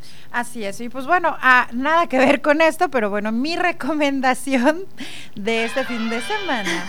Eh, yo sé que de repente les gustan mucho estas series que son, digamos, policíacas, no policíacas, que son, que tienen que ver con narcos, que tienen que ver con todo lo que sucede en este mundo que siempre está entre quienes dicen, ah, qué padre, o dicen, qué peligroso, que, que da algo de adrenalina implícitamente, ¿no? Pues por ahí de esas cosas porque la verdad no es de las series que yo vea, pero me encontré un trabajo periodístico muy importante en eh, Spotify, en esta, eh, eh, de esta red que ustedes conocen para escuchar música, también hay muchos podcasts, entre ellos encontré un podcast que se llama Transportista.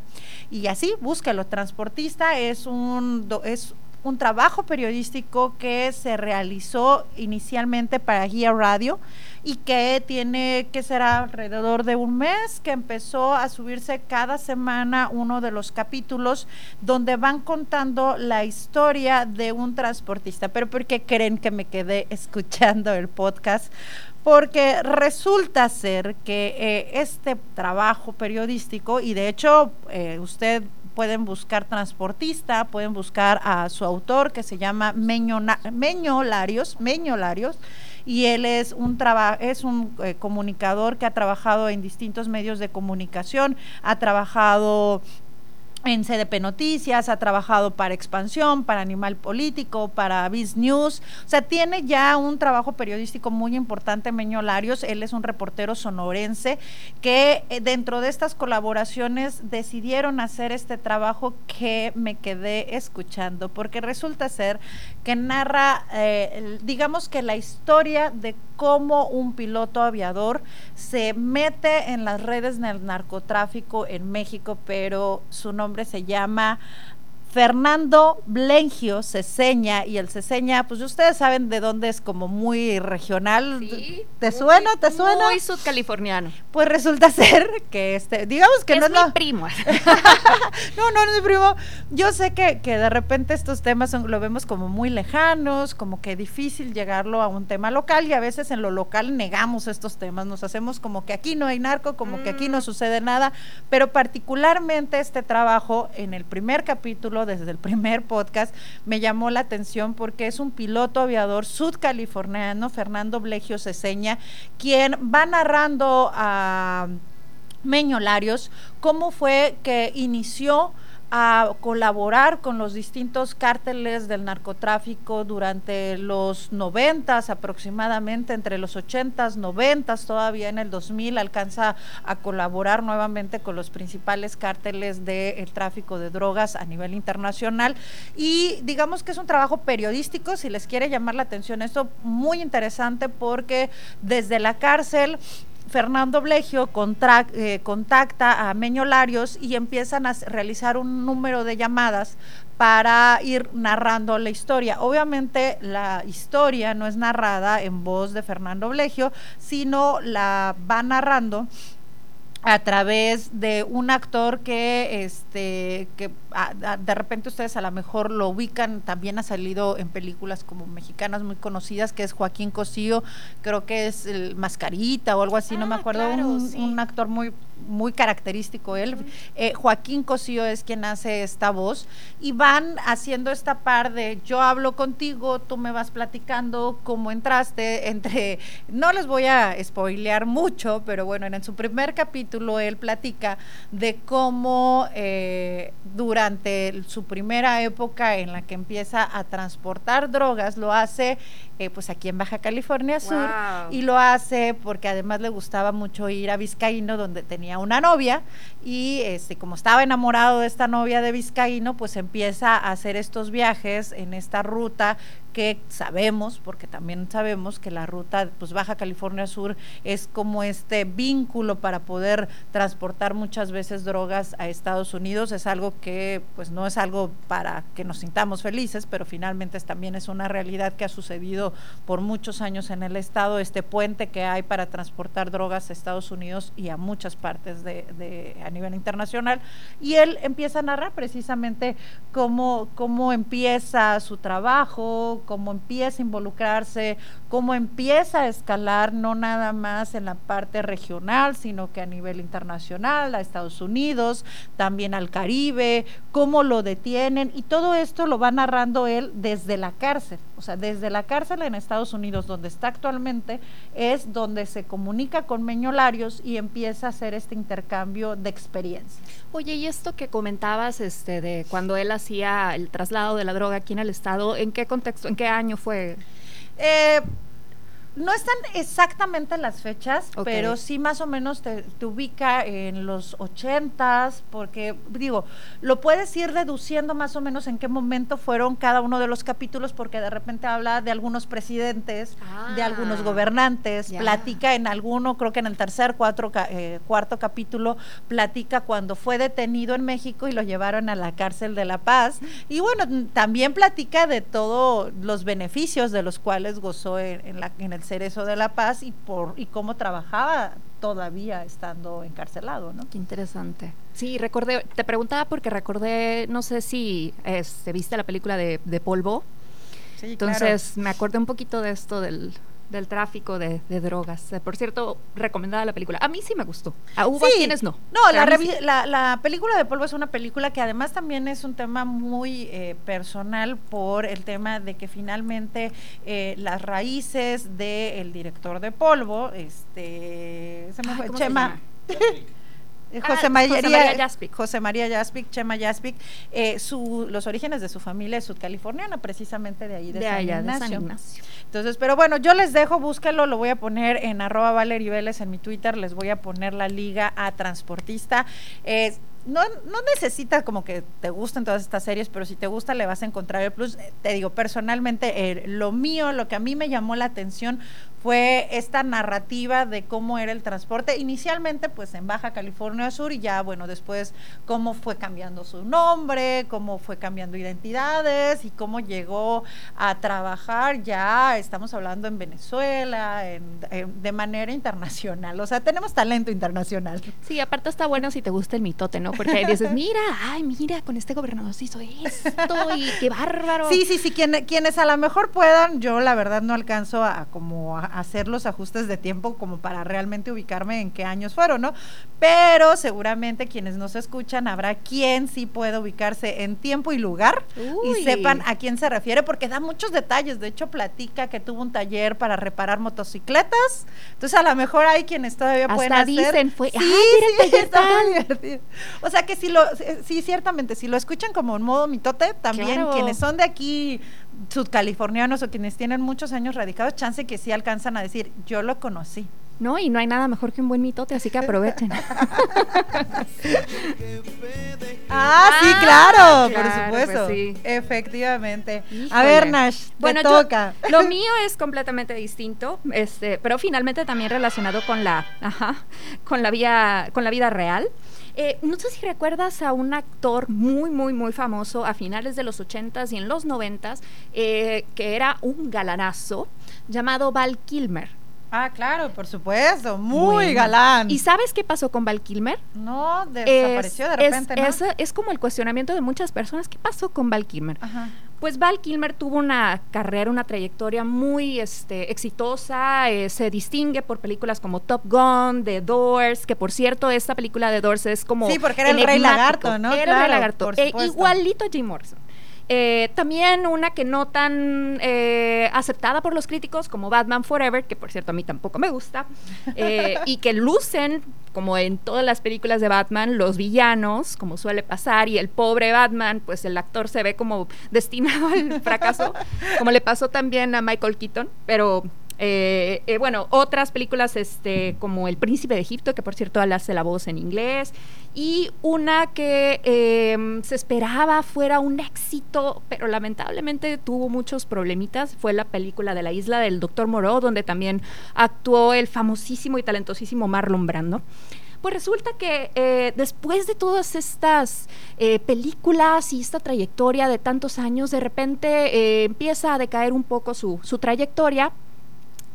Y Val Kilmer, este, por ahí del 2013, empieza a trabajar en un proyecto particular, desarrollando un monólogo donde interpreta a Mark Twain, este escritor de estadounidense, que por cierto lo pueden eh, ubicar por Tom Sawyer. Em, y a partir de entonces empieza como a subir su carrera otra vez, ¿no? Pero en 2015 es atacado por el cáncer de garganta. Y Val Kilmer eh, es eh, atendido de emergencia, empieza a tener problemas en su voz hasta el momento en que la pierde. Imagínate cómo es para un actor, digo, para cualquier persona perder la voz debe de ser muy, muy trágico, pero Por para un actor es, es tu herramienta de trabajo. Es parte de la expresión, es, ¿no? es la forma en que comunicas. Imagínate, o sea, si él simplemente trabajó como haciendo doblaje en El Príncipe de Egipto, ya sin voz no tienes cómo, cómo transmitir más allá. Y pues al paso del tiempo, eh, se acerca esta productora reconocida como A24, que de repente maneja muchas películas de cine, digamos, un poco más independiente, con ideas un poquito más locochonas, por decirlas así, eh, y se acercan eh, el director Leo Scott y Tim Poe a platicar con él y desarrollan un proyecto que se llama Val, que es el documental que les quiero platicar. Eh, Val Kilmer a lo largo de su vida, desde muy muy pequeño, eh, tenía cientos y cientos de minutos de rodaje eh, que grabó en compañía de sus hermanos, de su familia eh, y también incluso con miembros de, de las películas con las que estaba grabando. O, o sea, le gustaba documentar lo Le que gustaba hacía, su documentar vida. y tenía cientos y cientos de horas. Entonces, todo lo que van a ver en este documental han sido, ha sido, la cinematografía es de Val Kilmer. Y ha sido recortes que van, que van estos directores acomodando para trazar toda la vida de Val Kilmer y platicarnos desde sus inicios, y me refiero a sus inicios desde su infancia, su paso por, por Gilliard, que es la, una este, prestigiada escuela en Nueva York de actuación, y de ahí toda su trayectoria eh, de, en la misma en la actuación, dentro de teatro, este, en el cine, y su paso, bueno, ahora a través de esta situación tan trágica que él vivió, ¿no? Eh, está, está muy buena, se- la verdad se me hace una, un documental bastante emotivo, llegas a conectar y, y ver cómo realmente le afecta a él y curiosamente eh, hay una parte en el documental donde él empieza a asistir eh, a Comic Cons, donde se hacen estas reuniones con los fans que llevan pósters para que se los autografíen, que eran fans de Batman, etcétera, etcétera. Y hace una pausa él eh, donde se ve que, que tiene esta transición como de tristeza donde hace una reflexión de cómo ahora se, siente, se siente de cierta forma avergonzado porque solamente está viviendo de lo que ha logrado en su pasado. Y ves, y ves cómo se, se plasma esto en su cara, en su rostro, eh, como, como una, una, una decepción de él de, hacia sí. Eh, la verdad está muy buena. A mí, a mí me gustó, la crítica ha tenido opiniones mixtas, ah, tiene más o menos por ahí del 3.7 en esta aplicación que se llama Letterboxd, que por cierto si no la conocen se la recomiendo mucho. Letterboxd es una aplicación donde puedes tú rankear todas las películas y a mí me gusta porque ahí llevo como que todas las que he visto, porque luego se me olvidan. Eh, pero bueno, ahí la tienen rankeada en el 3.7, en otras páginas como Rotten Tomatoes anda por ahí del 7 y cachito, entonces eh, la verdad yo creo que vale la pena verla para ver qué pasó con él, con Val Kilmer. ¿Nos repites dónde la podemos ver? Ah, sí, por cierto, es lo que no mencioné. Ah, me quedé con la duda, dije, a lo mejor... No, no, no, no, no, no lo he dicho. Está en Prime Video de Amazon. Ah, muy bien. Ahí la pueden ver. Este, esta película, por cierto, se estrenó en este año, en julio, en Cannes en la sección especial y a partir de agosto es que estuvo disponible ya en Amazon, así que ahorita ya la pueden ver. Eh, y bueno, pues la verdad que es interesante ver esta, esta historia contada a través de la mirada de Val Kilmer, que por cierto, con el problema que tiene de, de su voz, que tiene un aparatito donde se tiene que aplastar un huequito que tiene en la garganta para poder Ay, hablar. Qué difícil. Qué, Muy, qué- muy difícil. Triste. Muy triste, muy, muy triste. Eh, s- por rato su, su hijo, Jack, Jack eh, Kilmer, hace, hace de la voz de su padre para narrar este, partes de la vida Ay, de, de este actor. Sí, sí. eh, Digo. y, y por cierto que este, leyendo un poquito para, para traerles la, la información sobre esta, este documental, me topé con que van a sacar eh, la segunda parte de Top Gun que se va a llamar Top Gun Maverick y que por cierto va a estar eh, disponible más o menos por ahí de mayo del próximo año y Val Kilmer va a participar. Ahorita todavía no se sabe exactamente cómo va a ser su participación, en- me refiero en cuanto a la voz. Si va a tener su propio personaje y cómo lo Va- van a va- justificar, ¿no? El Va a no ser el personaje que hacía en la Top Gun original, que era Iron, Iron Fist, Iron, no me acuerdo exacto el Iceman, nombre. ¿no? Iceman, gracias, Iceman. Ajá. Eh, pero se dice que probablemente sea su hijo el que haga la voz, como lo hizo en este documental, y por otra parte, se han encontrado en internet eh, a través de inteligencia artificial varias recreaciones de la voz de Val Kilmer. Entonces, ok. probablemente la voz de él sea a través de esta tecnología. Entonces, ya veremos qué pasa, pero en el Inter, para que vean esta trayectoria y estén un poquito a tono para, para ver Top Gun y ver es, toda la trayectoria que ha llevado este hombre, les recomiendo mucho Val, les recuerdo está en Amazon Prime Video y bueno, eh, se les recomiendo mucho. Espero que les guste. Sí, y, qué interesante, o sea, esta parte de cómo tener que transformar tu vida, y, digo, tú eres artista, finalmente eh, el cuerpo es parte de la expresión de, un actor. Eh, yo no me imagino cómo pudiera vivir con esta depresión, pero, pero también al mismo tiempo qué importante el, el cómo resurgir a través de una Así nueva es. expresión, ¿no? Sí, digo, yo creo que a- ayer este, platicaba con mi novio sobre este proyecto y decía, pero es una forma también muy... eh, ponerse vulnerable eh, de, eh, a- de su, de su parte es una forma muy humilde de, de- de exponerse porque no debe ser nada fácil decir mira mira quién era y mira en lo que me he convertido no aceptar que te fue mal de entrada eso no debe de ser nada fácil. Digo la gran mayoría de las personas nos ponemos a platicar siempre sobre nuestros logros pero nunca sobre nuestros fracasos. Entonces verlo a través de esta mirada tan humana de ver cómo él se ha, se ha afectado por este problema y sin embargo sin, sin estar en una depresión como tal, tú lo ves y hace bromas y platica y obviamente durante la trayectoria y durante este paso por la enfermedad sí tuvo bajones, pero actualmente pues es algo con lo que él vive y está aprendiendo a vivir, digo, no, no queda de otra finalmente, ¿no? Ya cuando estás en una situación así.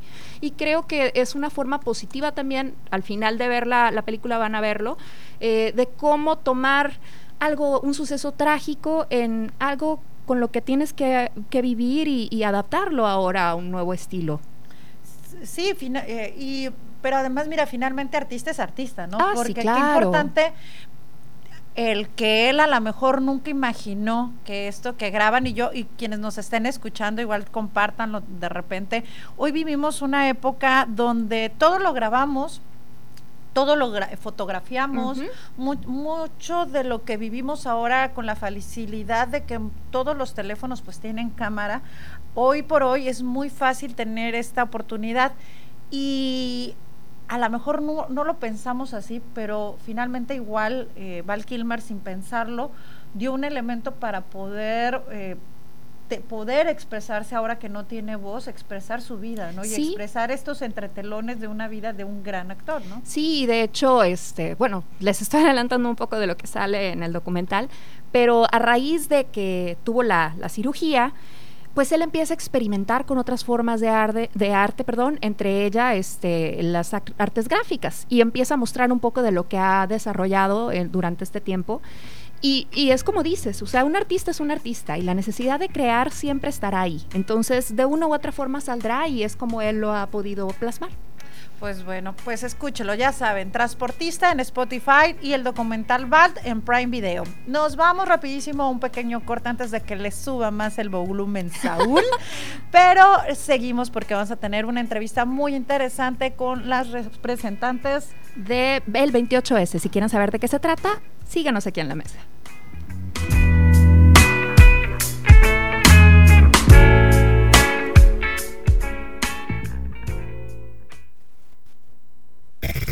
Estás escuchando El Heraldo Radio. XHB CPZ FM en el 95.1 FM, transmitiendo con 25.000 watts de potencia desde Ignacio Allende 530, zona central, código postal 23.000, Plaza Allende L12, La Paz, Baja California Sur. Heraldo Radio La Paz, una estación de Heraldo Media Group.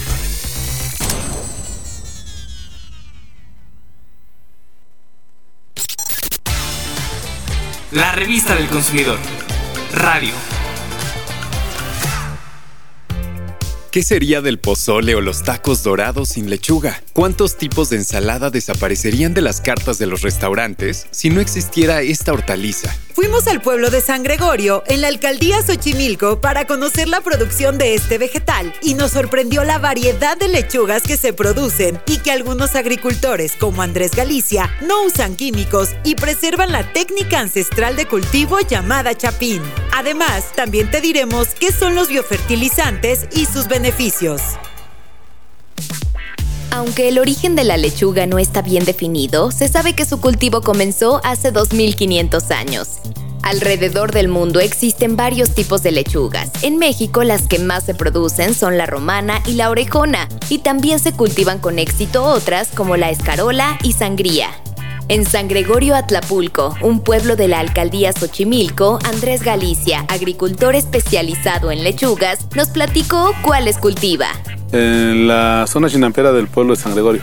Eh, Los tipos de lechuga que nosotros estamos cultivando, es, entre ellas está la sangría, la romana italiana, la lechuga francesa, lechuga corazón, lechuga orejona, lechuga maple y bochoy, entre otras.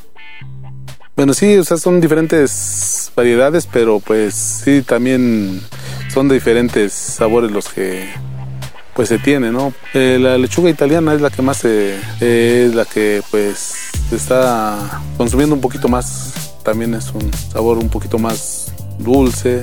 En general, la lechuga nos aporta un alto contenido en vitaminas A, C y K y minerales como el calcio, fósforo y magnesio. Tiene propiedades antioxidantes, favorece el sistema inmune y tiene un beneficio adicional de ser muy baja en calorías. Aprovecha que se encuentra disponible durante todo el año y sus mejores temporadas son de febrero a abril y en julio y agosto. Recuerda que además de prepararla en ensaladas, la puedes consumir como colación. Pruébala en tacos, como si fuera tortilla. Y claro, que siga siendo tu preferida en el pozole y para acompañar tus tacos dorados, quesadillas y otros platillos. Visita nuestro canal en YouTube Profeco TV. No te pierdas nuestro video sobre la producción de la lechuga. En él te mostramos algunos de los diferentes tipos que se cultivan en las chinampas de Xochimilco. También aprenderás a aprovechar esas hojitas de lechuga que a veces nos quedan de la ensalada para transformarlas en un delicioso pesto y acompañar con él pastas, arroz y más platillos y botanas. Pasando a otro tema, te adelantamos que los biofertilizantes no solo son importantes en la agricultura, a todos nos sirven para tener bellas y sanas nuestras plantas o huerto, por pequeño o grande que sea. Los biofertilizantes son sustancias orgánicas que proporcionan nutrientes necesarios para el desarrollo de las plantas. Al mismo tiempo, mejoran la calidad del suelo y ayudan a conseguir un entorno benéfico y sin alterar la naturaleza. Hablando de precios, representan la mejor alternativa, pues en promedio valen solo 10% de lo que cuestan los fertilizantes químicos. Esto se debe a que su origen es natural y su producción no es costosa. En general, su base es una bacteria o un hongo que transforma el nitrógeno atmosférico en orgánico y lo entregan a las plantas. Asimismo, facilitan la absorción del fósforo. Por eso, este tipo de fertilizante se ha vuelto imprescindible en la agricultura ecológica, pues mejoran la producción y se logran grandes cosechas sin dañar en ningún momento el medio ambiente son totalmente respetuosos con el suelo y la naturaleza y permiten el desarrollo sostenible. Otra ventaja de los biofertilizantes es que consumen menos energía para su producción y mejoran el entorno donde se usan. Tienen un proceso de producción natural, puesto que se extraen elementos del propio suelo. Luego se reproducen en masa y se devuelven a las plantas y a la propia tierra. Una forma casera de obtener biofertilizantes es producir tu propia composta. En la edición digital número 514 de la revista del consumidor, te decimos la forma más sencilla de transformar los desechos orgánicos en composta. Verás que con ella, tus plantas de ornato serán más bonitas y tu huerto más productivo. Al elaborar composta aprovechas lo que antes se consideraba basura, le regresas a la naturaleza lo suyo y no dañas el medio ambiente. La revista del consumidor. Radio. Estaremos de vuelta en una próxima edición con mucha más información interesante. Hasta pronto. Desde La Paz, la mejor señal informativa y de contenido. El Heraldo Radio XHB CPZ FM en el 95.1 de FM. Con la H que sí suena y ahora también se escucha. That love,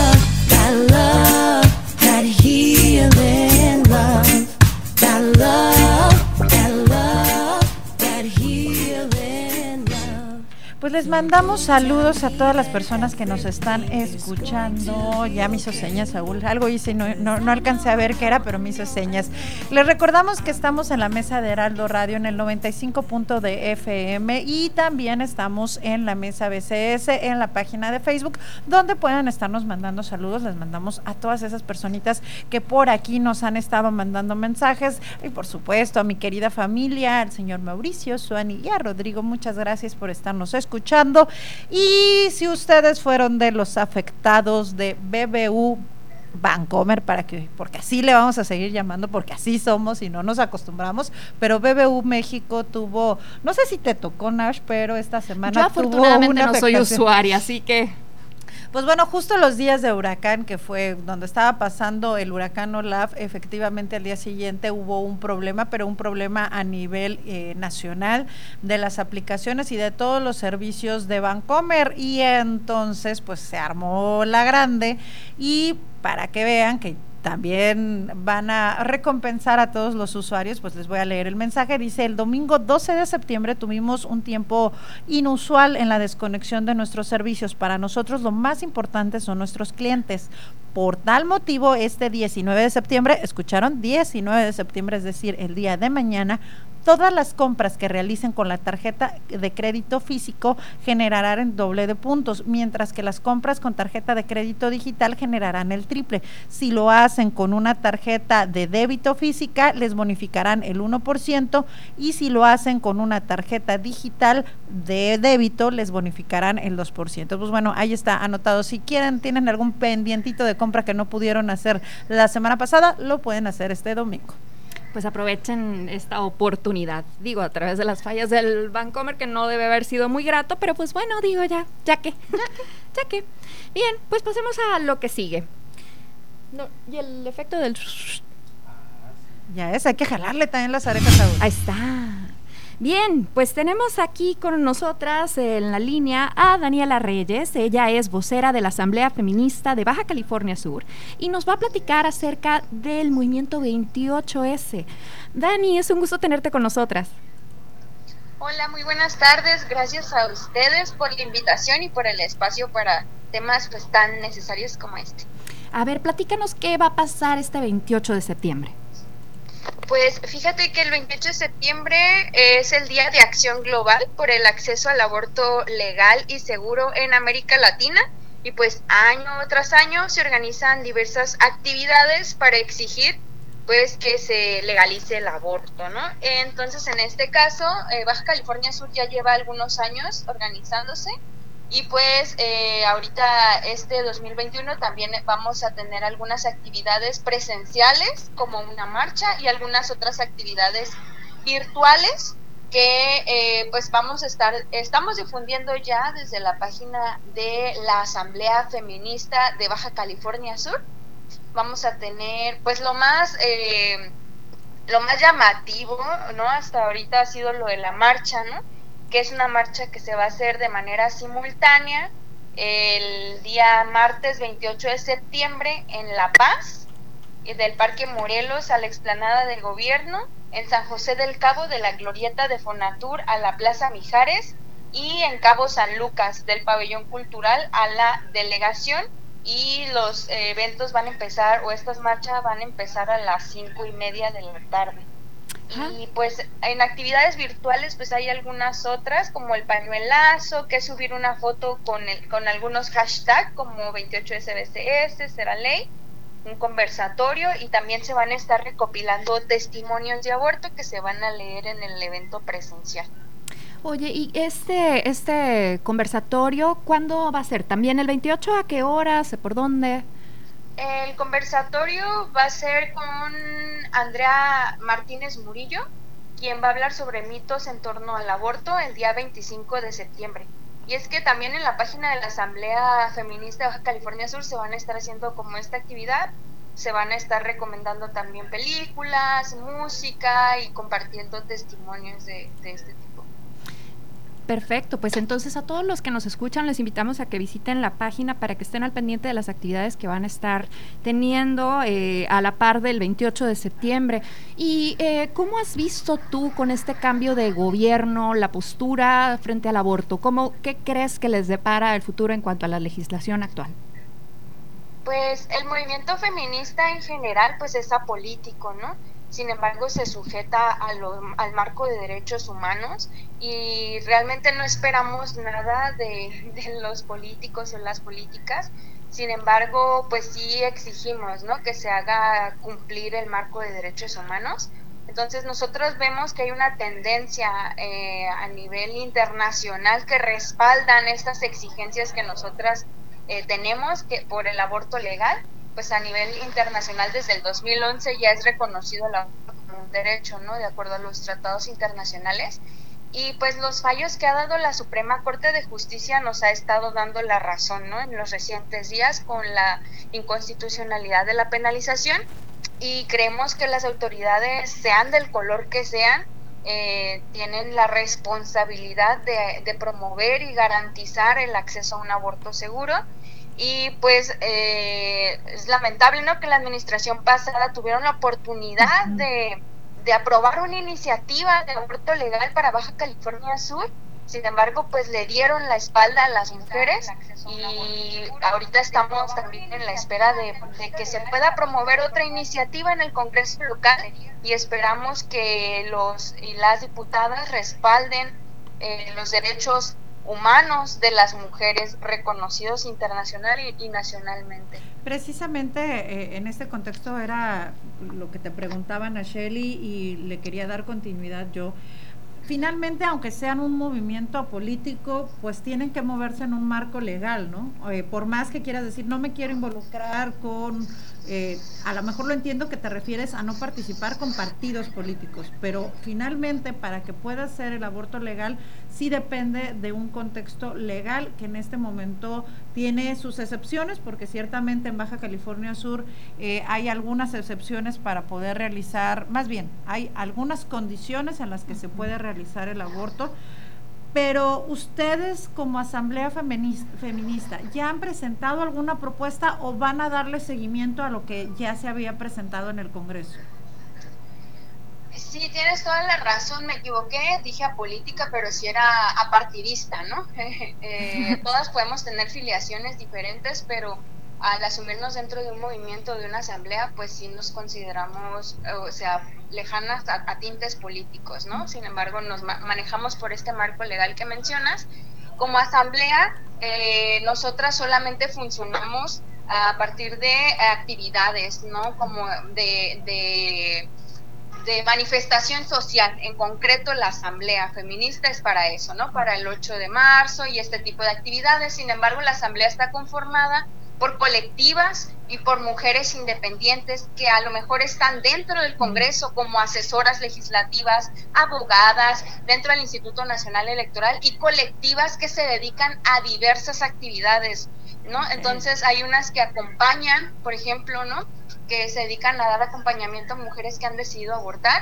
Hay mujeres dentro de la asamblea que se dedican a impulsar iniciativas. Ahorita no hay, como, como asamblea, no, no contemplamos esta, este tipo de actividades, ¿no? Como empujar iniciativas. Sin embargo, este, en, en la iniciativa pasada, colectivas, mujeres independientes, organizaciones de la sociedad civil empujaron la iniciativa, ¿no? La- el- elaboraron el dictamen junto con los legisladores, con la con la mm, eh, comisión a la que se había turnado la iniciativa. Sin embargo, pues consideramos que esa iniciativa quedó muy bien elaborada, pero este te comento, las colectivas estamos en un espectro muy grande de actividades que cuesta trabajo organizarse para impulsar una ley en concreto.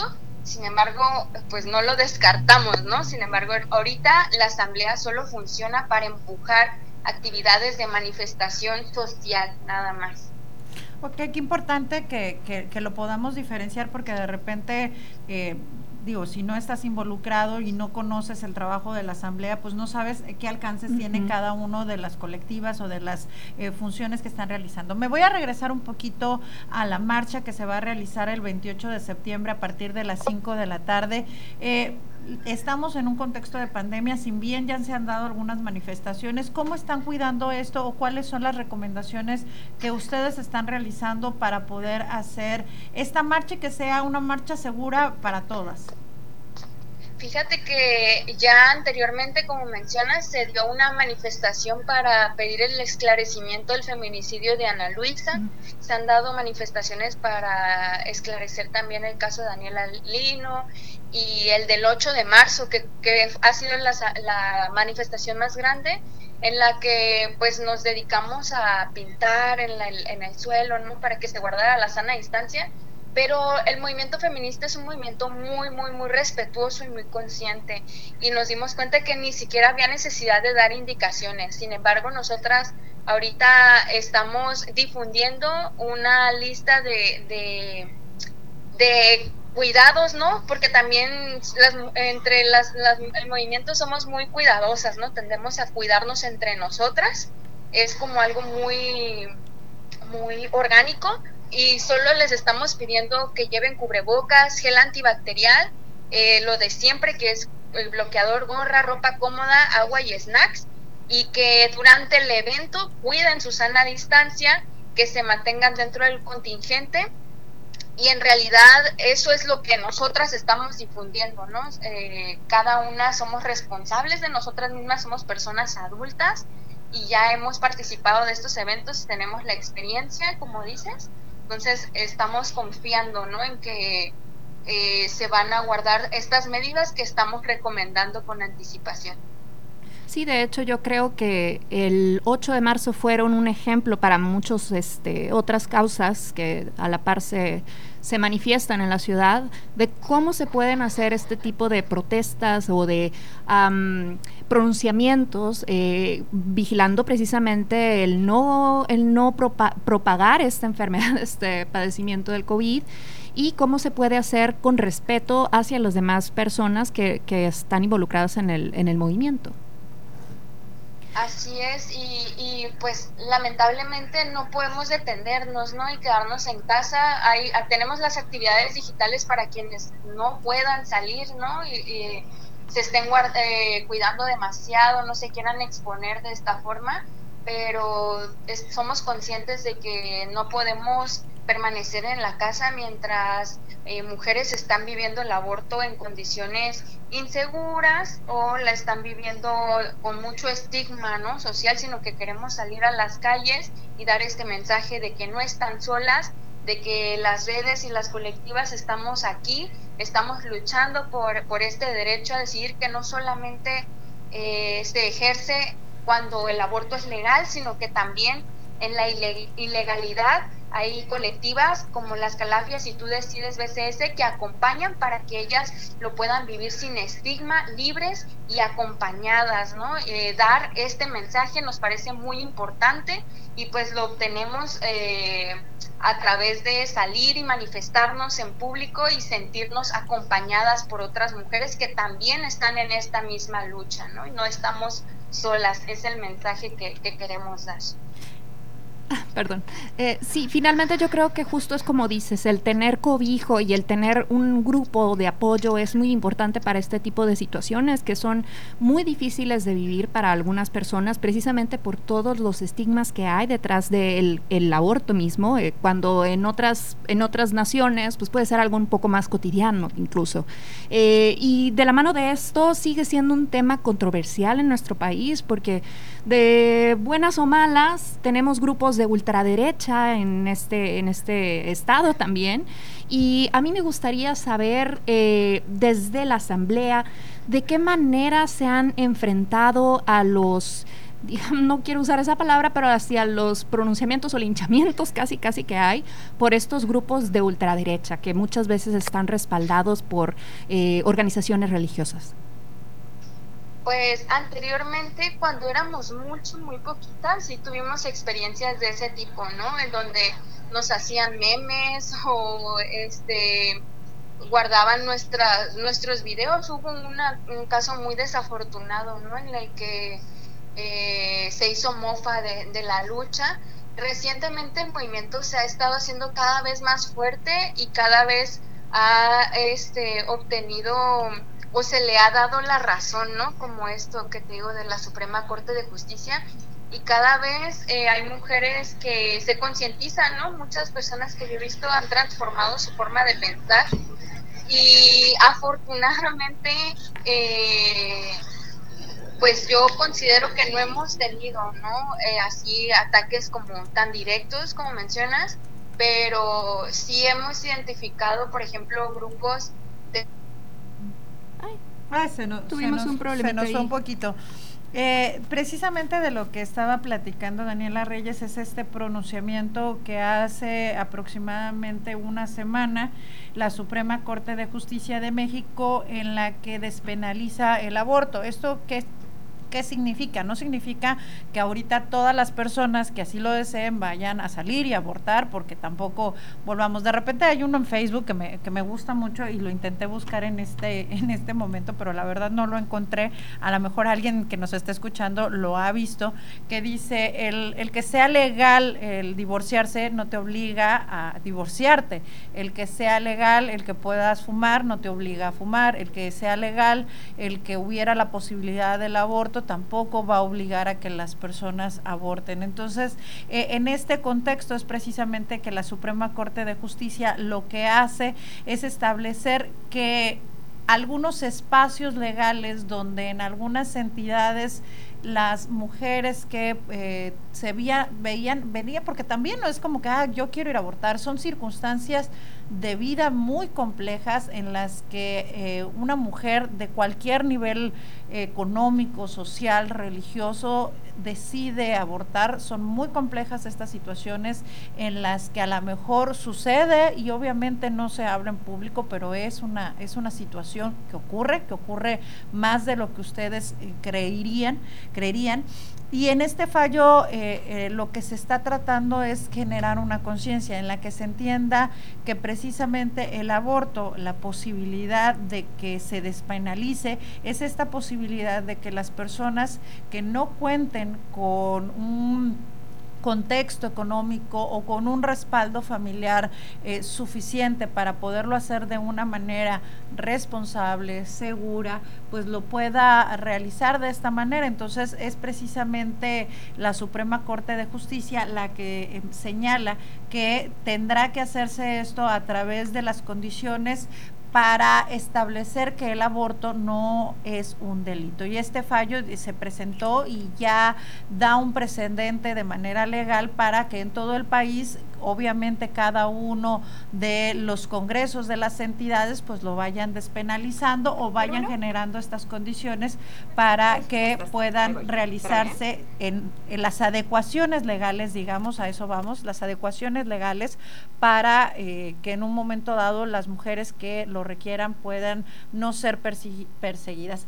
Daniela, eh, hacíamos en lo que se nos cortó un poquito la, la llamada, hacíamos un recuento precisamente de lo que manifestaba la Suprema Corte de Justicia, que eh, dentro del trabajo que van a realizar este 28 de septiembre, decías lo que es el pañuelazo, a ver, platícanos más, detállanos para que quienes efectivamente vayan, vayan con, digamos que sepan qué, qué son los elementos o cómo pudieran sumarse, aunque no vayan a la marcha físicamente.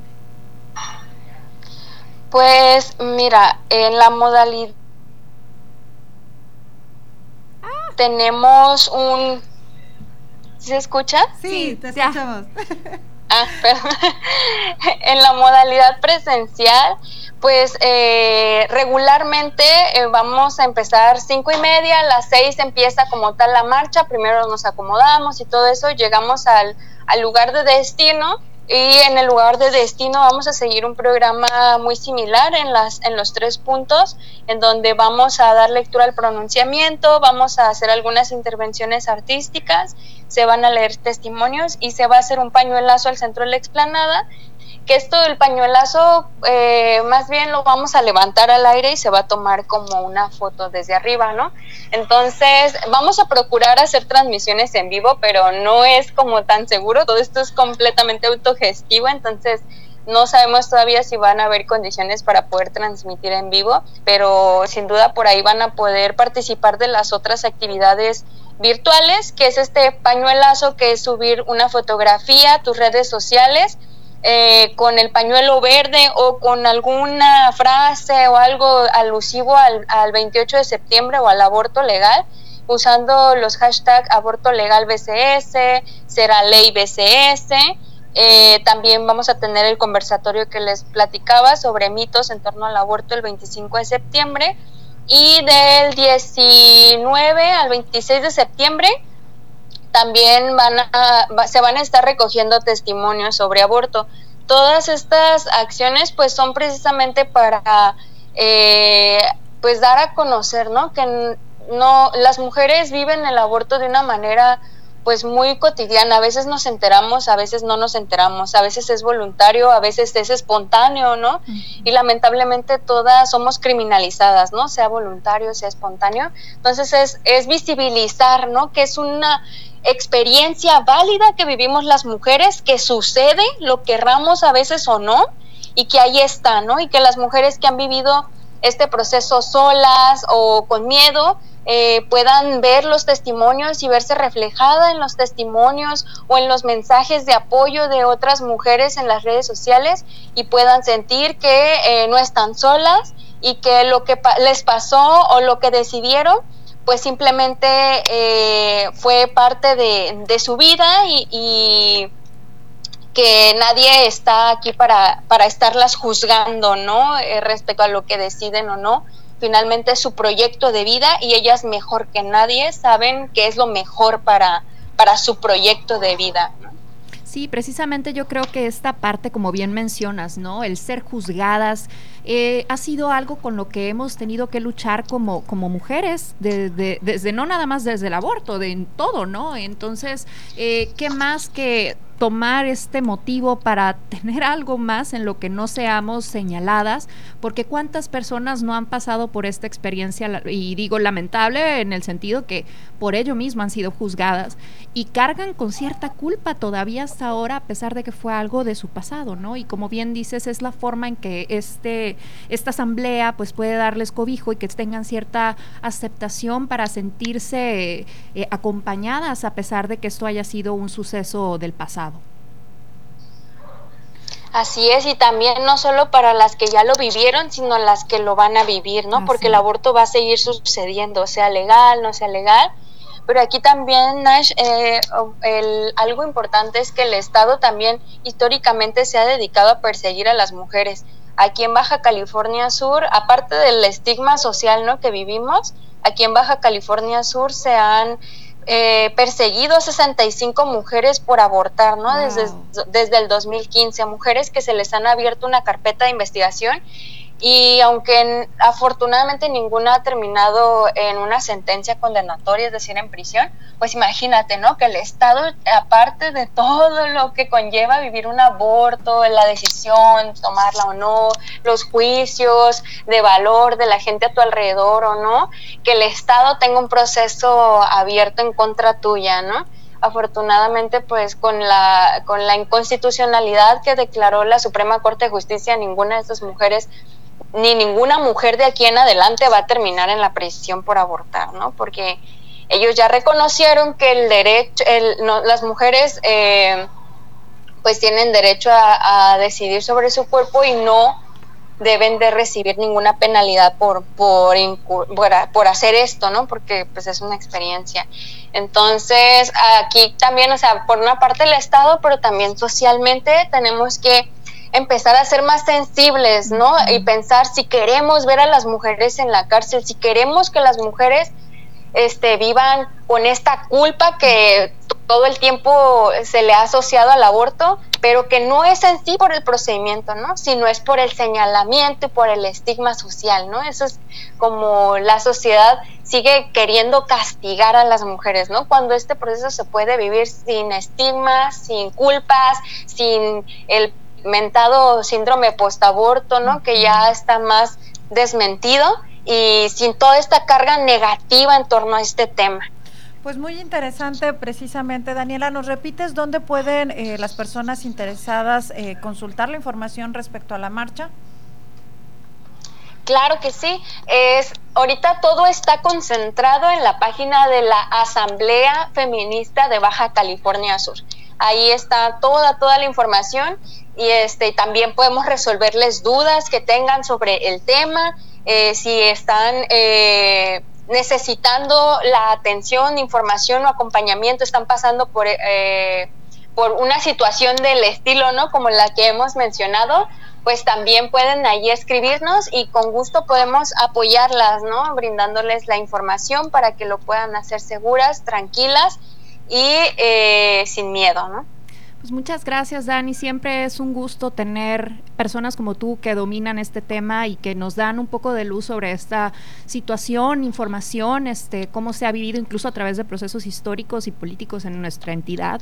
Eh, y siempre creo que es bueno que se presten estos espacios para hacer reflexión hacia ello, ¿no? Entonces, será un gusto que en otra ocasión nos puedas acompañar. Siempre tenemos la oportunidad aquí de brindar los, los micrófonos, tanto para la asamblea como a, a modo personal. Este, sé que tú también haces investigaciones respecto a feminismo, entonces siempre será un gusto tenerte por acá.